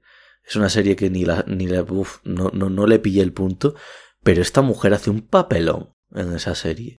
Eh, se ve que ha hecho un papel enorme también en esta película que se llama Más. Y, se habla muy bien de ella. Se habla muy bien de ella, perdón, Dani, que no he visto en El cuento de la criada. También dicen que, que está espectacular. Eso te lo confirmo yo también. Está genial en el cuento de la criada es espectacular esta mujer y me gustaría verla más eh, siendo actriz de reparto en películas un pelín más grandes, ¿no? Eh, no, vamos, hubiera dado el pego, por ejemplo, eh, siendo ella la que interpreta el personaje de Margot Martindale, por ejemplo, en, en agosto, tranquilamente, porque es que es una mujer, no sé, me parece que su rostro dice tanto en sí, que tiene tanto poder. Mm, luego quiero decir una cosa también con la película en relación con el tema de la paranoia. A ver, hay una serie de televisión que yo recomiendo mucho que se llama Andon, que sale en Amazon Prime, en la que tú tienes, sobre todo en su primera temporada, una duda entre si lo que estás viendo es real o es solo mm, proveniente de la mente de la protagonista, ¿no? Esto está muy relacionado con el tema de la esquizofrenia y demás. En esta película, con el tema de que Tony Colette, su personaje, cree que es la única que puede resolverlo todo, siendo la única que empieza, que, que para, por ejemplo, el personaje del marido o del hijo ve cosas en una parte de la película y demás, puedes llegar a pensar, porque lo puedes llegar a pensar, que es esquizofrénica. Porque es que esos son dos de los, de los, bueno, de las características o demás de una persona esquizofrénica. Pero es que el envoltorio de la película y demás es tan, pues, tan maligno, tan demoníaco, tan pro, pro diablo, por decirlo de alguna manera, ¿no? Eh, o sea, la película se posiciona a favor de, entre, entre comillas, a favor de la secta. Es decir, lo que está haciendo la secta es completamente real y completamente verosímil, ¿no? En este universo de, que crea la película. Hay un punto únicamente de la peli en la que sí que creo que está un poco cogido con pinzas, que digamos es la resolución de la escena más eh, impactante de la película. No voy a decir cuál es, pero imagino que ya sabéis, más o menos sucede a la media hora, que sí que me resulta un poco demasiado perfecto. Mira, ahí, también se pasa. Eh, es que el Ariaster este es un mamón. Eh, o sea, eso me parece una, una barra basada que, dices tú, pero, pero tú de qué vas. Igual que también otra forma de mostrar que es maligno es esa escena en la que dices tú que va a una reunión de personas que no consiguen superar y que hace una broma. O sea, tal como compone la escena, parece una broma cuando dices, ¿y tú qué has perdido? Y dice, mi padre tal, mi tal, tal, tal. Tal como lo dicen y como crea el silencio, está fabricado como si fuera un gag. Sí, sí, sí, sí, sí. Y luego también que hablabas del rostro de esta actriz secundaria, el rostro de la niña, a mí me parece que encontrar una niña de 13 años con ese rostro tan inquietante es, no sé, porque yo a veces me, me planteaba que no fuera de verdad una niña, porque es que ese rostro es muy extraño, muy particular. Y si a eso le añades que su afición es con una tijera cortar la cabeza a palomas, pues ya, ya, haces triple y te vas. Sí, yo, yo también tenía, quería decir una cosa, eh, un par de ellas. Una respecto al control espacial del espacio que tiene el Ari, el Aster dentro de la casa de Tony Colette. Eh, utiliza muchos planos generales con gran angular que parece enorme, pero enorme completamente la casa. Y es algo que... Hombre, pequeña no es. No, ¿eh? no, pequeña no es, pero es que parece incluso más grande. Y además, eh, para que veas todo el escenario, juega mucho, porque luego sucede en algún instante que haya algo en algún lateral del, del plano. ¿No? O sea, digamos que hace un poco como el... Eh, en ese aspecto me recuerda un poco, si es verdad que su concepto del terror es diferente, pero algo que hace Mike Flanagan en La maldición de Hill House, ¿no? que es eh, introducir como figuras por detrás de los personajes que realmente funcionan, fantasmas, que básicamente son un objeto más, no hacen nada en el plano, pero ahí está, que también te, perturban. Y otra cosa es eh, la utilización del diseño sonoro, creo que es algo que también a mayores te revienta los nervios, porque el, sonido que hace la niña, ¿no? El... No sé si se ha escuchado bien, pero es... Sí, creo que se ha escuchado muy Chascar la lengua con el paladar. Se ha escuchado bien. Bueno, creo que la utilización de ese sonido, ¿en qué momento se utiliza? Me parece también otra genialidad de cara, pues eso, a crisparte por completo. La utilización espacial y el silencio también tiene mucho que ver con el J-horror, o sea, el horror japonés, las películas de Ringu o Yu o Ju-on o otras cosas que trabajan mucho el sonido y tienen mucho en planos muy generales, muy en segundo plano entre sombras algún personaje que está desdibujado y aparece dentro del mismo corte. Esto también sucede dentro de esta película pues mmm, también veía esas similitudes y, y, no me extrañaría que Ari Aster, como es una persona enferma, pues también se haya visto todo, todo el terror japonés que hay. Eh, hablando de que Ari Aster es una persona enferma, eh, hablábamos del virtuosismo técnico de esta película. Hay que hablar también un, un momentito, aunque sea, del tema simbólico, ¿no? O sea, este tío se ha estudiado, se ha estudiado la historia que iba a contar. Eh, salen en las paredes de la casa eh, los nombres Satoni, Liftoak, Pandemonium y Zazas. Bueno, Satoni obviamente eh, en necromancia, que ya sabéis, pues eso, magia negra, necromancia, se utiliza para hablar de Satán. Liftoak es una palabra hebrea que significa abierto. Lo utilizan en este tipo de sectas como abierto al diablo. Luego, Zazas es un demonio que aparece en las Ouijas.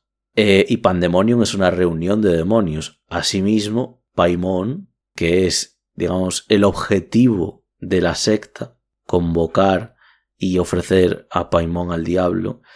Paimon es uno de los sirvientes más fieles del demonio y, curiosamente, es experto en artes y en ciencia. Si recordamos, en esta película, el personaje de Peter es músico, el hijo, Annie se dedica a hacer maquetas y exponerlas, la madre, y Charlie, la niña, dibuja y hace muñecas.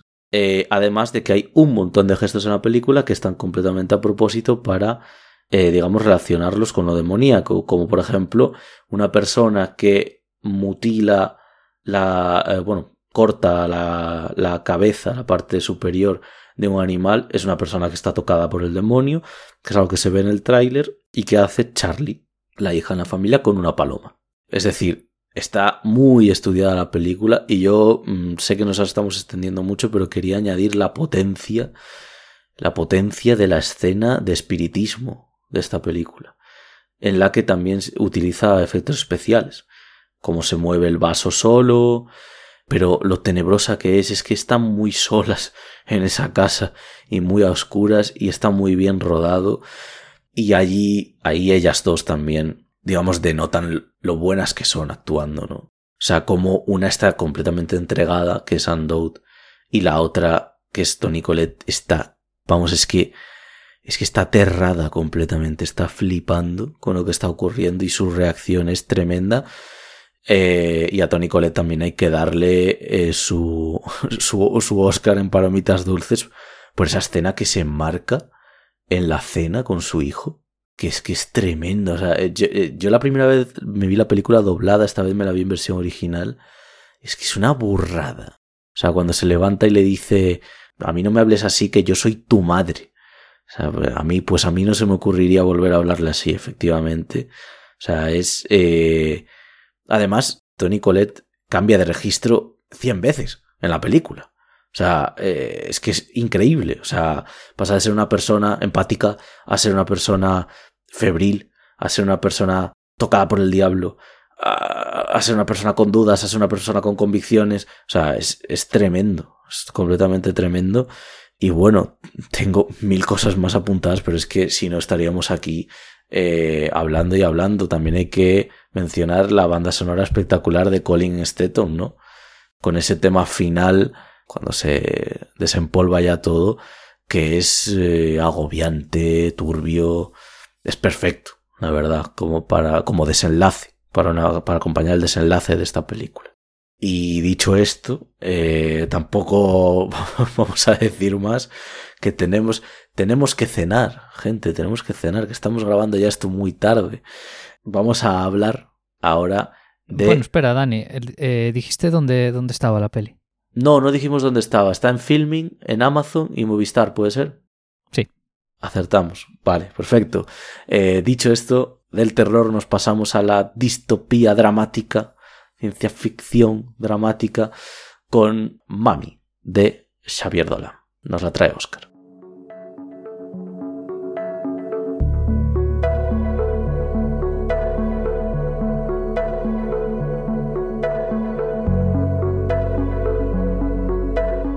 Muy bien, pues Mami es una película del director canadiense Xavier Dolan y en ella se cuentan que en Canadá se aprueba una ley interna eh, para los chicos conflictivos y su, la madre del protagonista, Diana, asume la educación de su hijo que tiene ADHD para que no le intervengan. Bueno, sobre esta película decir, yo he nacido en 1994, tengo ambiciones e intereses cinematográficos desde hace tiempo, pero sí que recuerdo un gran shock cuando vi que esta película la había hecho un chico de 26 años y que era su quinta película.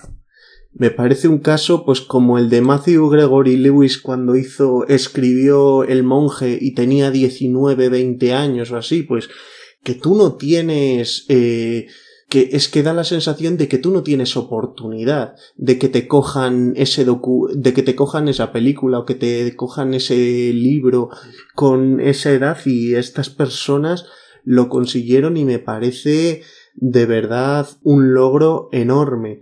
Además, eh, me pasó que esta película la vi en unos cines muy pequeños de Valladolid que están junto a junto al Gran Teatro Calderón y en una sala de, de 20 personas entonces yo interpreté que la película era en cuatro tercios porque la pantalla del propio cine al ser tan pequeña solo permitía cuatro tercios. O sea, el formato cuatro tercios es un formato más cuadriculado de pantalla que hace que se usó hasta 2001 más o menos y luego se pasó al 16 novenos en el que era un plano un poco más ancho, un poco más panorámico.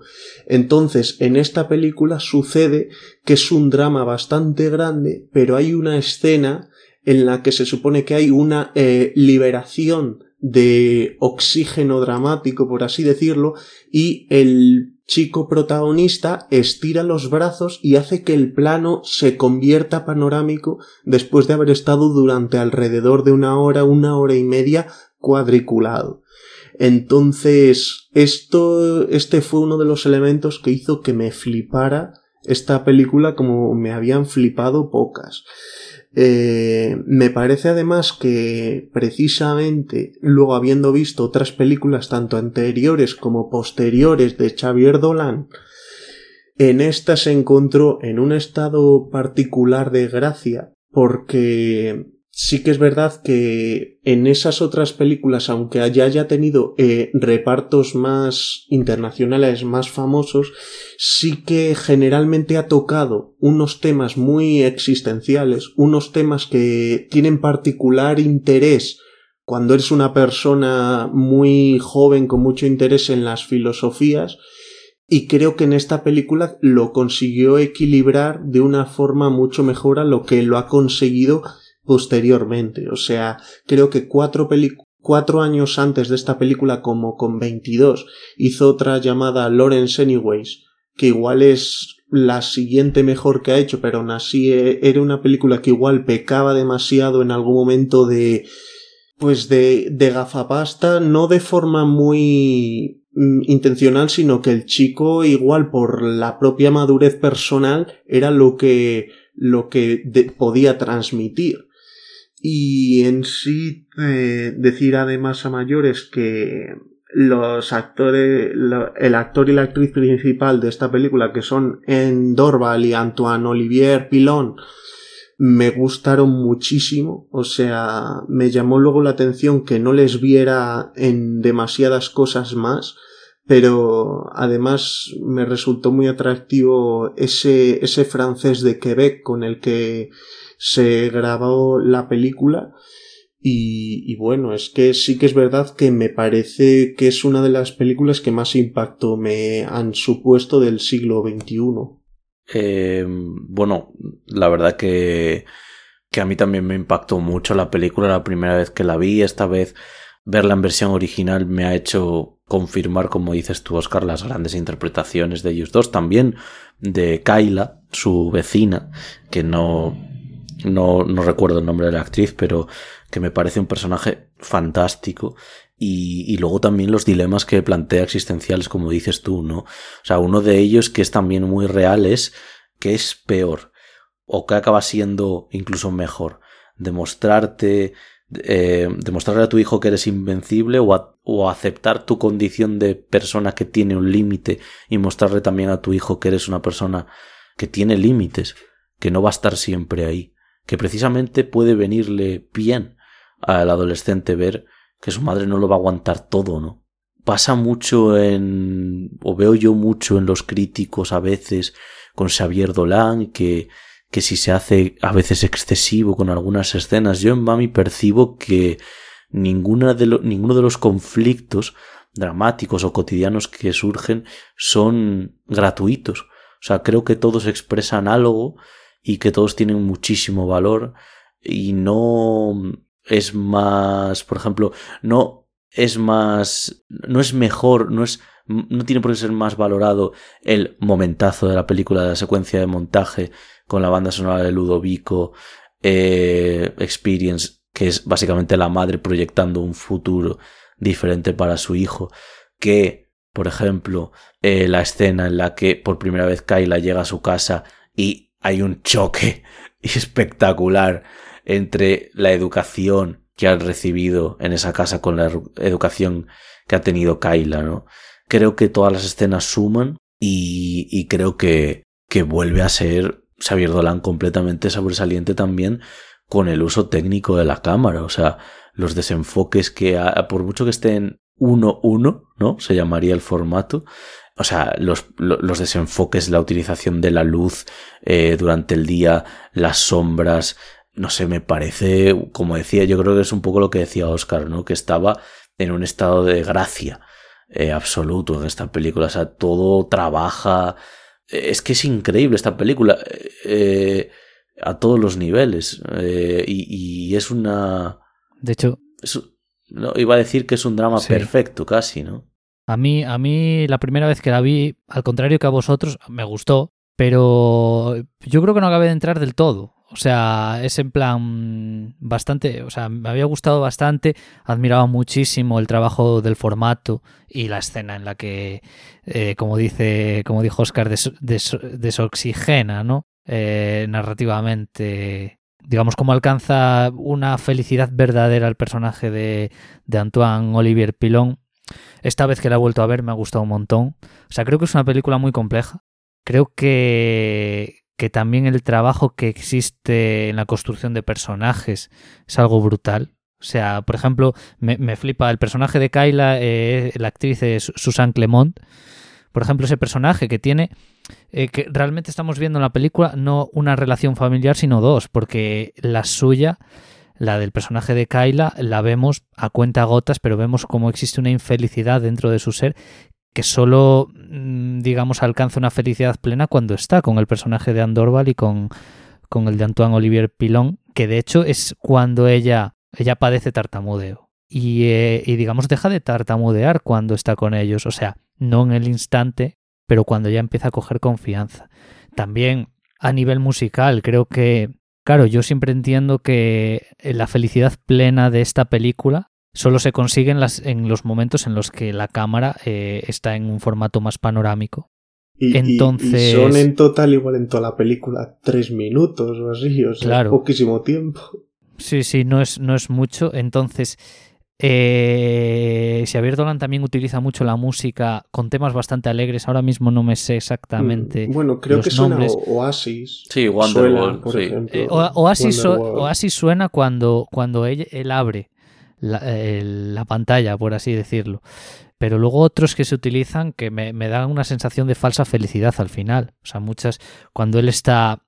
Él, él realmente, es que, hostia, es jodido. Cuando, cuando él está supuestamente feliz, por ejemplo, moviendo, está en el supermercado, dando vueltas con el carro, que está sonando también una música muy optimista, tampoco, tampoco narrativamente veo esa escena como, o sea que, como tal, quiero decir. Mm, Pero tiene mucho sentido lo que tú dices porque hace. Mm, el que relacione la felicidad con temas muy pop es algo como muy generacional. O sea, Shane Baker, por ejemplo, también lo ha hecho. O sea, si ves Red Rocket, te suenan además boy bands eh, que son muy únicas de una época, de una generación en concreto, que es lo que le pone alegre ponerse esa música y el resto de música ya es de composición de, Ludovico Inaudi, como ha dicho antes Dani. Tiene mucho sentido. Claro. Luego también, eh, o sea, la película creo que es tremendamente angustiosa, o sea, desde que empieza hasta que acaba. Y en el eh, eh, hay uno de los pocos momentos en los que el personaje eh, estoy diciendo el nombre del actor. Eh, Steve era este, el, el, hijo. Steve. Steve. Eh, uno, de los pocos momentos que él está tranquilo, que es en la escena del karaoke, que creo que es brutal también, llegan unos y se burlan de él. ¿No? Entonces, como que él no puede ni aunque quiera alcanzar una tranquilidad plena, porque tampoco la sociedad se lo permite. Y, claro, o sea, que todas estas cosas que, estamos diciendo, que dentro de, mm, de, la estructura general de la película funcionen tan bien, creo que es eh, o sea, una auténtica locura, que, es eso, que funcione bien y que, que joder, sea tan... Eh, utilizo mucho, he utilizado mucho esta palabra en, este programa efectivo, porque es muy, muy efectivo. De, de, hecho es que es muy sorpresivo ver cómo elementos tan dispares se unen, porque es que en todas las demás películas que hemos visto de Xavier Dolan es que no se han unido tan bien, ni de lejos, en mi opinión. O sea, muchos de los logros en esta película en las, en las otras son carencias, porque está de más de dilatado algo o 500 cosas más, o sea, a mí me parece una película muy relevante. Yo creo que dentro del siglo XXI para mí es de las cinco más importantes que he visto en estos tiempos y sinceramente es una película, os digo, cuando dije de verla, que me dio miedo volver a ver. Porque como la tengo en mi ser tan, tan estandarizada, eh, como algo que fue tan, creo que eran eh, 20 años, cuando, los que tenía yo cuando la vi. No sé, e, ese fuego que me crea, o sea, volviéndola a recordar, lo sigue teniendo. Y acerca, hemos hablado varias veces de ese cambio de formato en escena ni siquiera es una novedad eso que está haciendo. O sea, creo que un videoclip de Madonna o de Beyoncé o algún artista ya lo hizo en su momento. Pero buscar ese sentido narrativo esperando tanto con esa frialdad a mí me parece un meritazo y que es eso, estamos hablando muchas veces de, estoy hablando porque lo estoy diciendo yo creo que todas las veces, de, de la juventud de Dolan, el ser tan paciente va muy en contra de los elementos que se asocian a la juventud que tiene, el cómo guarda ese recurso. Sí que es verdad que luego lo vuelve a hacer una segunda vez y pierde mucha menos organicidad porque ya no es la primera vez que lo ves, es en plan cuando ves que a Goku se, se convierte en Super Saiyan una vez, cuando ves luego a Vegeta, pues ya te da lo mismo, porque es en plan, vale, lo he vuelto a alcanzar, no estás rompiendo una pared. Eh, es que yo comparto mucho la misma sensación. Tenía miedo, eh, de volver a ver Mami.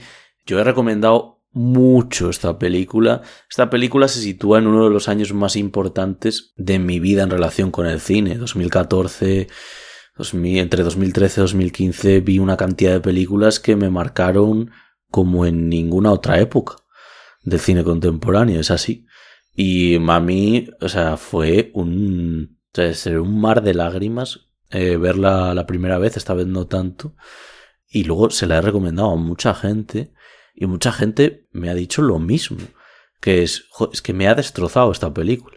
Luego además esta película tiene una cosa que es que es muy detallista por ejemplo, con el tema del personaje de la madre, con que no, no prostituirse, pero como con que tenga que ir eh, y vaya eh, muchas veces muy, eh, muy escotada o muy eh, eh, como con eso, con ropa, ¿no? De enseñar cacho a entrevistas de trabajo, no sé qué, eh, el tema de que más que el chicle hay mucho, de una manera así como un poco, entre comillas, un poco vulgar, ¿no? pero luego al mismo tiempo se contraste con que es una madre súper sincera, súper directa con su hijo, una madre que no engaña a su hijo, o sea, no es una madre que no le permita fumar a su hijo, si luego ella va a fumar a escondidas, no. A ver, si yo fumo, es una hipocresía que yo te impida fumar cuando tienes casi 16 años, cuando igual yo también en esa edad intenté fumar y tal, y yo estoy fumando delante de ti. Es que es una hipocresía total. Luego que es una madre que es, es muy joven a nivel de un entendimiento de los problemas que, que su hijo tiene. Es valiente. Y luego es una madre muy, como muy base, entre comillas, en ese sentimiento tan protector, ¿no? De su hijo muy animal, se, también se podría decir. Yo creo que también los detalles de, de, la miseria y de la picaresca se ven muy bien. Me encanta el detalle de, de cuando le va a acercar una botella de vino, le va a regalar una botella de vino a, a Kaila, a su vecina, y lo que hace es coger una botella, la rellena con un vino de estos de, de caja de cartón y disfraza, ¿no? Ese, ese regalo porque también eh, no, no, tienen dinero, ¿no? Entonces creo que en ese sentido la película es muy detallista y creo que e, esa avalancha de detalles te hace empatizar mucho más con los personajes. Se ha dicho que la... O sea, hemos dicho, Oscar Iván, que la peli, pues bueno, es como lo mejor que tiene Xavier Dolan, es muy superior al resto de sus películas. Yo aquí quiero eh, destacar una película que ya sabe Iván que me gusta mucho de Xavier Dolan, que es solo el fin del mundo, que a mí me pareció una película magnífica. Mmm, si no está al nivel de Mami, yo creo que es también por su. porque es menos versátil a nivel de que no tiene una secuencia de montaje espectacular como aquí.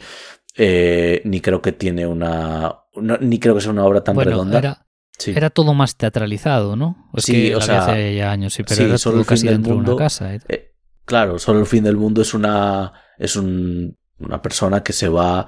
eh, que le diagnostican un cáncer, una enfermedad terminal y se va a la, una granja casa parecida, más chiquitilla, pero parecida a la de en agosto, eh, a la que vimos en agosto, y ahí está con Vincent Cassel, con Les Edux, también salen en esa película, y es como pues esa persona vive esos últimos momentos y qué decisión toma respecto a, a, la a esa posible transmisión de información de si tiene eh, cáncer o no.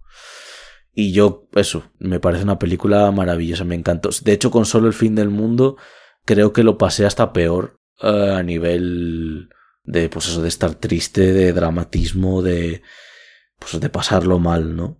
Sí, bueno, a, a, a, solo el fin del mundo se le, se le achacaba mucho el, ex, el exceso dramático o algo así. O Sí. que o leía críticas de que es que la película es solo personajes gritándose entre ellos.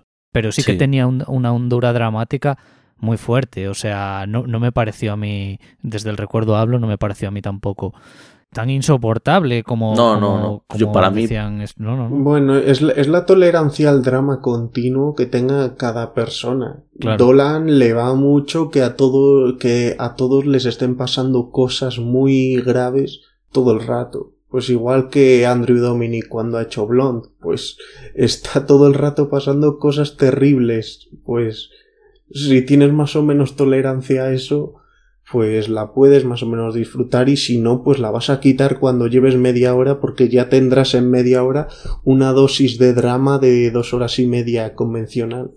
Bueno, yo quería comentar una curiosidad, más eh, una curiosidad de nada, que es que para que ubiquéis bien a Xavier Dolan, Xavier Dolan, aparte de director, es actor. Igual la película con más éxito en la que ha salido es It, capítulo 2, que es el protagonista de la primera secuencia, que interpreta a un personaje que se llama Adrian Mellon, que es el protagonista también de, del primer, o sea, de- en el libro de Stephen King del primer capítulo. Entonces os dejo esa curiosidad para, si habéis visto It, le pongáis cara. Y era eso solo lo que quería decir. Muy bien, pues dicho esto, pasamos a la última película del programa de hoy. Vamos con la representante de, bueno, pues de un cine que, que habla mucho, ¿no? De familias, que es el cine de animación. Eh, vamos a hablar ahora de Los Mitchell contra las máquinas.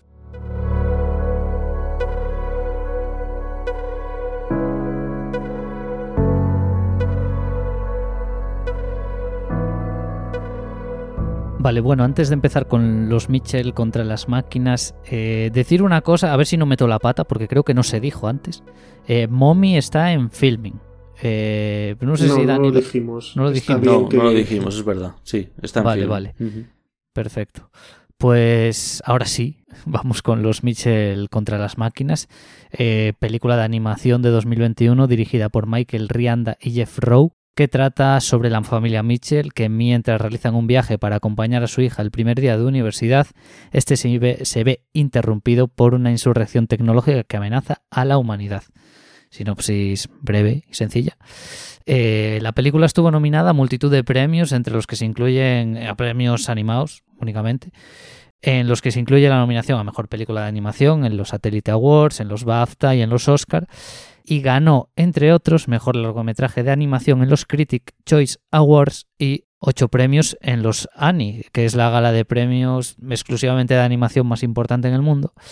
Eh, de hecho, ganó en todas las categorías en las que estuvo nominada, que se incluyen Mejor Guión, Dirección y Película. Y bueno, la película la produce Sony Pictures Animation y entre los productores están Phil Lord y Chris Miller, directores de la Lego película y productores de, entre otras, Spider-Man Un Nuevo Universo. Y esto lo digo porque la película incluye un estilo de animación muy estilo cómic, que ya tenía la de Spider-Man y que permite, eh, digámoslo así, un despliegue de animación, una explosión de creatividad tremenda. O sea, la película de principio a fin es vertiginosa a más no poder. Utiliza, como sucedía en, en Spider-Man, como una mezcla de animación 3D y 2D eh, en la misma imagen, pues colores y objetos que a veces rodean a los, a los protagonistas.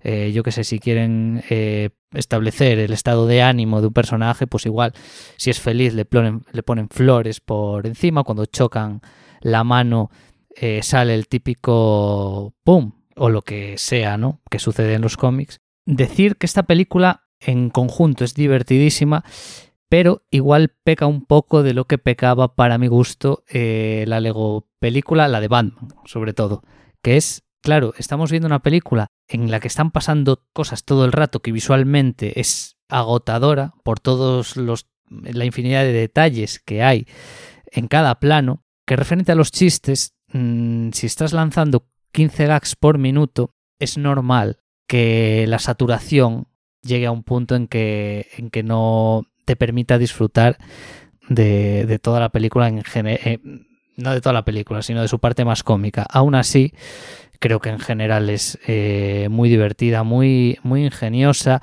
A nivel de relaciones familiares, yo creo que cómo está cada personaje desarrollado, nos podemos sentir representados o podemos por poner un ejemplo para explicarme mejor, el personaje del padre es un personaje, eh, es un tipo de persona que conocemos en todo el mundo, el personaje que prioriza lo analógico a lo digital, ¿no? que no anda con móviles, que no está pendiente todo el rato de las nuevas tecnologías, es todo, es un personaje mucho más chapado a la antigua en ese aspecto. El hijo con esa obsesión por los dinosaurios, ¿no?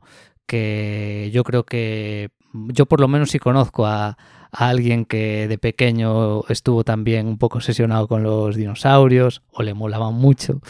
Y la protagonista principal, que es eh, una cinéfila y futura cineasta, ¿no? Creo que es un detalle también muy bonito que en la película exista tanto, tanto lenguaje metacinematográfico dentro de, de, esa, de ese personaje y que también se utilice para situaciones cómicas. Hombre, yo puedo decir que, que a mí sí que me parece, me parece una película que está bien. O sea, ese estilo de animación, pues, pues hoy día todavía está por explotar, porque han salido películas contadas y algún episodio suelto de Love, the and Robots y demás. A mí lo que me pasa con esta película y me da pena porque como porque me ha pasado con alguna película de estos días es que entendiendo que está muy bien por muchas cosas, a mí en plano personal me hace no conectar nada. Una de las cosas que pasa con esta película que hace que no me guste es que estoy, estoy viendo que han fabricado un producto que me tiene que gustar mucho. Y eso no me va nada. O sea, la chica, por ejemplo, esa cinéfila que tal, me parece irritante eh, hasta más no poder. Y ese afán de, ay, mi padre no me entiende, mi padre no me entiende. Pues mira, a mí me parece insoportable. Yo tampoco te entendería si, de por, si por mí fuera. El padre, eh, el padre ese, no sé, esa desactualización, porque por muy chapada la antigua que sea una persona, eh, llegado un momento, la tecnología consume la vida de la gente y, no es, no tiene sentido que no sepa nada, nada. O sea, no se sabe defender ante, no sabe teclear ante algo que digo, eh, me, me cuesta imaginar a una persona así. Y, y así es un poco lo que me pasa en la película. O sea, sí que tiene momentos que me divierto mucho, pero como tengo muchas veces la sensación de estar viendo la pizarra de guion donde tienen que pasar las cosas que una encuesta ha dicho que es lo que les mola a, a la gente que ve cine, pues me provoca un rechazo que ya me lleva al, al resto de la película. Por muchas cosas que estén bien, mm, no me y fíjate que generalmente nos gusten más o menos nosotros hacemos un análisis Claro, pero sí que es verdad que es lo que dices tú, que como nos empezaríamos a ir a, gags concretos o a elementos específicos de la animación, pues como el plan tampoco es de... Hombre, también hay otra cosa en esta película que son los malos, los malos son las máquinas. Sí, bueno, eso está bastante visto. Claro, es situar un enemigo que no sea humano ni nada para que puedas reventar a todos los que sean sin que nos importe, que eso es algo que, que te lo hacen en todas las películas de superhéroes que salen como un mini ejército de inhumanos para que se puedan lucir reventándoles los protagonistas. Pues, hombre, que sí, que está chulo ver esas coreografías de acción, pero pierde interés para mí el ver que, que es contra nada con, la, con lo que se están dando, con cachos de chapa. Yo creo que ahí la película se le pueden atribuir adjetivos como facilona, buscada, ¿no? Hmm. Yo creo que en el conflicto familiar el, el problema que tiene es que es un poco facilona también en los conflictos que hay entre padres y entre sobre todo entre el padre y la hija. Me parece que es un conflicto que igual no ha sido padre hija, que ha sido más de de, de hijo y, y padres en general, no tanto con una figura femenina, pero que al final es lo mismo. Es un desentendimiento cultural. Yo es que me esperaba, o sea, no, no había visto esta película antes, con el tema de los Oscars, con el tema de que mucha gente se quejó de cómo no era la ganadora y tal. Eh, yo es que me esperaba muchísimo más. Es que también ahí tengo que reconocer que, bueno, tenía unas expectativas. No me leí nada, nada de que iba, nada, ni vi casi fotos, solo la portada. Pero yo es que me esperaba como más, me ha sorprendido un poco el nivel de la película. Luego hay otra cosa que es el tema del argumento principal, ¿no? Eh, claro, yo me preguntaba, ¿qué diferencia hay entre el argumento, el nivel del argumento principal de esta película y de El yogur, por ejemplo, de Love, Death and Robots o de el primer capítulo de la tercera temporada de Love, Death and Robots también, que es de unos electrodomésticos que se rebelan contra, contra los humanos. En plan, como que se me hacía, se me hacía un poco, el argumento se me hacía un capítulo de Love, Death and Robots. Eh, de estos así un poco más flojos, ¿no? Que los robots, las máquinas se rebelan y encima el aspecto de las mismas es como un poco cómico, ¿no? En esta película de los Mitchell contra las máquinas era ese móvil que se llamaba PAL que, que reacciona, se enfada, se pica, tiene como sentimientos muy humanos, ¿no? Eh, es, es, no, es malvado, es malvadillo, ¿no? Es, es un malote. Eh, y claro, yo, yo estaba viendo la película y tal y decía, jo, pues, qué pena, voy a disfrutar al final solo de, bueno, solo, voy a disfrutar más de, de cómo está hecha, ¿no? Porque sí que es cierto Porque que... Es, es una natilla del Mercadona que está rica. ¿Por qué? es una muchas... Bueno, pues porque está rica, pero eh, está rica de ver, pero pero luego pero luego te das cuenta de que miras la etiqueta y, tiene mucho conservante. Y, y, sobre todo porque, por ejemplo, lo que dices, el robot se llama PAL. Eh, tiene muchos datitos para luego hacer vídeos cortos diciendo curiosidades de, que eso está muy bien, para hacer contenido en relación a esta película, pero el contenido propio de la película muchas veces se resume en esas curiosidades, no en un contenido interno que tenga la película de por sí. Me pasa una película, hay pocas películas con este mismo estilo, pero Klaus, por ejemplo, me pasa una cosa muy parecida, mm, que notaba que estaba como muy hecha para que me gustara y no, no me terminaba de pasar. Y me parece que generalmente, como en la animación, la animación hoy día es prácticamente el, el tipo de cine en el que más se está innovando. Hoy día es donde más se están atreviendo con historias muy, muy diversas.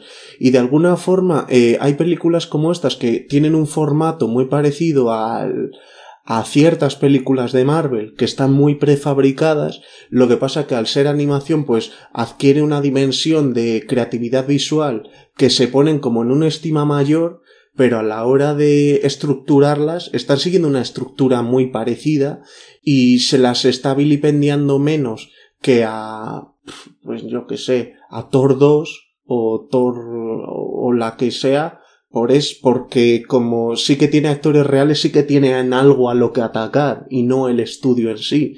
Que bueno, igual yo me estoy viniendo ahora en contra de hordas de gente, pero sí que es verdad que yo cuando no la no ganó ese premio dije, pues ahora mismo no me acuerdo contra qué competía, pero dije, pues no me no me extraña, vamos. Eh, y ya de hecho que ganara ocho premios Annie me parece sorprendente porque 11. Yo te digo una cosa, o sea, mm, yo no sé ahora mismo, estaba Encanto y no sé si estaba Raya y el último dragón y tal. Mm, pues mira, estando esas dos ya me extraña que tuviera. Pero por ejemplo, por ejemplo sí que sí que yo valoro mucho el guion no. El guion no porque es lo que decís vosotros, o sea, no creo que haya o sea, no creo que sea un mal guion, pero es que no hay, o sea, no estás viendo la película y describes el guion como algo eh, súper profundo, eh, cuyas relaciones estén trabajadas a la perfección, no. Pero, por ejemplo, en cuanto a dirección, yo sí que te compro que se le hayan ganado. Porque es que el o sea, a nivel creativo, eh, sobre todo por dónde meten esos, esas transiciones y que, pueden ser eh, muy obvias y, de hecho hay un chiste que se repite, hay un momento en el que como que el coche salta y de repente se para, como la, la imagen y sale como de, de Rick Mitchell Show o no sé qué, algo por el estilo. Que sí es verdad que, hombre, a nivel técnico me parece una pasada, solo que el gag se repite y pierde la efectividad en el segundo. Te hace gracia porque es como te hace gracia lo del padre, el comentario, a mí, o por lo menos me hizo mucha gracia el comentario de la hija respecto al padre gritando que le recuerda al meme del, del mono gritando, ¿no? O sea, esas, esos, esas introducciones de, gags eh, hacen que la película pues adquiera para mí un, nivel un poco alto eh, respecto, más alto respecto a lo que guion se refiere, porque es que yo sí que estoy de acuerdo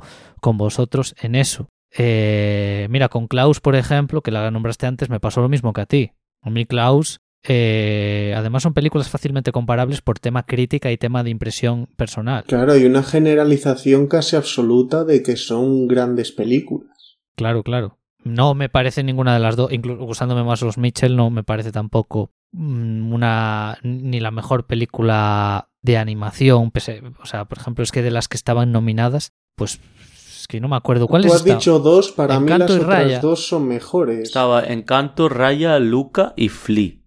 Aparte de. Bueno, Flea no pues la he visto, sin, sin ver Flea, para mí de esas es la que está por debajo. Sí, que quería comentar que, que al final estas películas, todas de las que hemos hablado, que hablan un poco sobre. O sea, que se basan un poco en un mismo punto de inflexión, ¿no? O en un mismo. Hmm, sí, en un mismo punto que es el tema de, de la comunicación, ¿no? Y la comunicación que tenemos con nuestras familias el tipo de comunicación que tenemos, la imposibilidad, sobre todo también, de comunicarnos y aferrarnos a eso. Porque al final, todos lo saben, pasa un poco eso, ¿no? Que al final eh, se describe bien al final de la película. Vamos a elegir el no comunicar las cosas, o sea, el no ir de cara, ¿no? Vamos a elegir eso antes que, que cualquier otra cosa, cuando en realidad, si nos mostramos sinceros y valientes, es cuando damos un paso adelante, ¿no? Se ve, se ven los Mitchell con, con el vídeo que no quiere que vea su padre, la niña. Bueno, al final es mejor, yo creo que es mejor que tu padre vea la realidad. O sea, si, si le has dicho a tu padre algo para simplemente convencerlo y que no es lo que realmente piensas, yo creo que ahí es mejor saber lo que realmente piensas. Yo creo que es mejor, ¿no? También se ve, por ejemplo, cuando la profesora, cuando, cuando Kyla, que hace de profesora de Stephen Mami, le pone, le deja las, cosas claras, ¿no? Y se pone seria con él. Que al final es mejor decir las cosas, ¿no? Yo creo que en ese sentido sí que estas películas subrayan como algo negativo eh, el esconderse, guardarse las cosas y no contarlas, no revelarlas ante tu familia, ¿no? Entonces, en ese sentido, yo creo que también tienen un mensaje positivo, que obviamente también se tiene que incluir en una película de animación como Los Mitchell contra las máquinas, como también se incluía en Los Increíbles. Y bueno, la alarma. la, te sonaba la alarma, Oscar. Bueno, es, es una alarma para, para decir que ya está acabado el programa, ¿no? Es, era la alarma para eso. Que lo tenías pensado, pues ya está. Es que sepáis que tenéis en Netflix los Mitchell contra las máquinas. Y nada, tras este aviso de Oscar, pues yo ya paso a, a cerrar el programa. Nada, eh, espero que os guste el comienzo de esta serie, que os resulte interesante, que estas seis películas pues os evoquen algo y que y a ver si también os podéis ver a vosotros mismos y a vosotras mismas en ellas, ¿no? En algunas situaciones y demás, porque también el cine es eso, ¿no? Es hablar de la realidad continuamente, a ver si se encuentra una verdad, ¿no? En, en sus historias.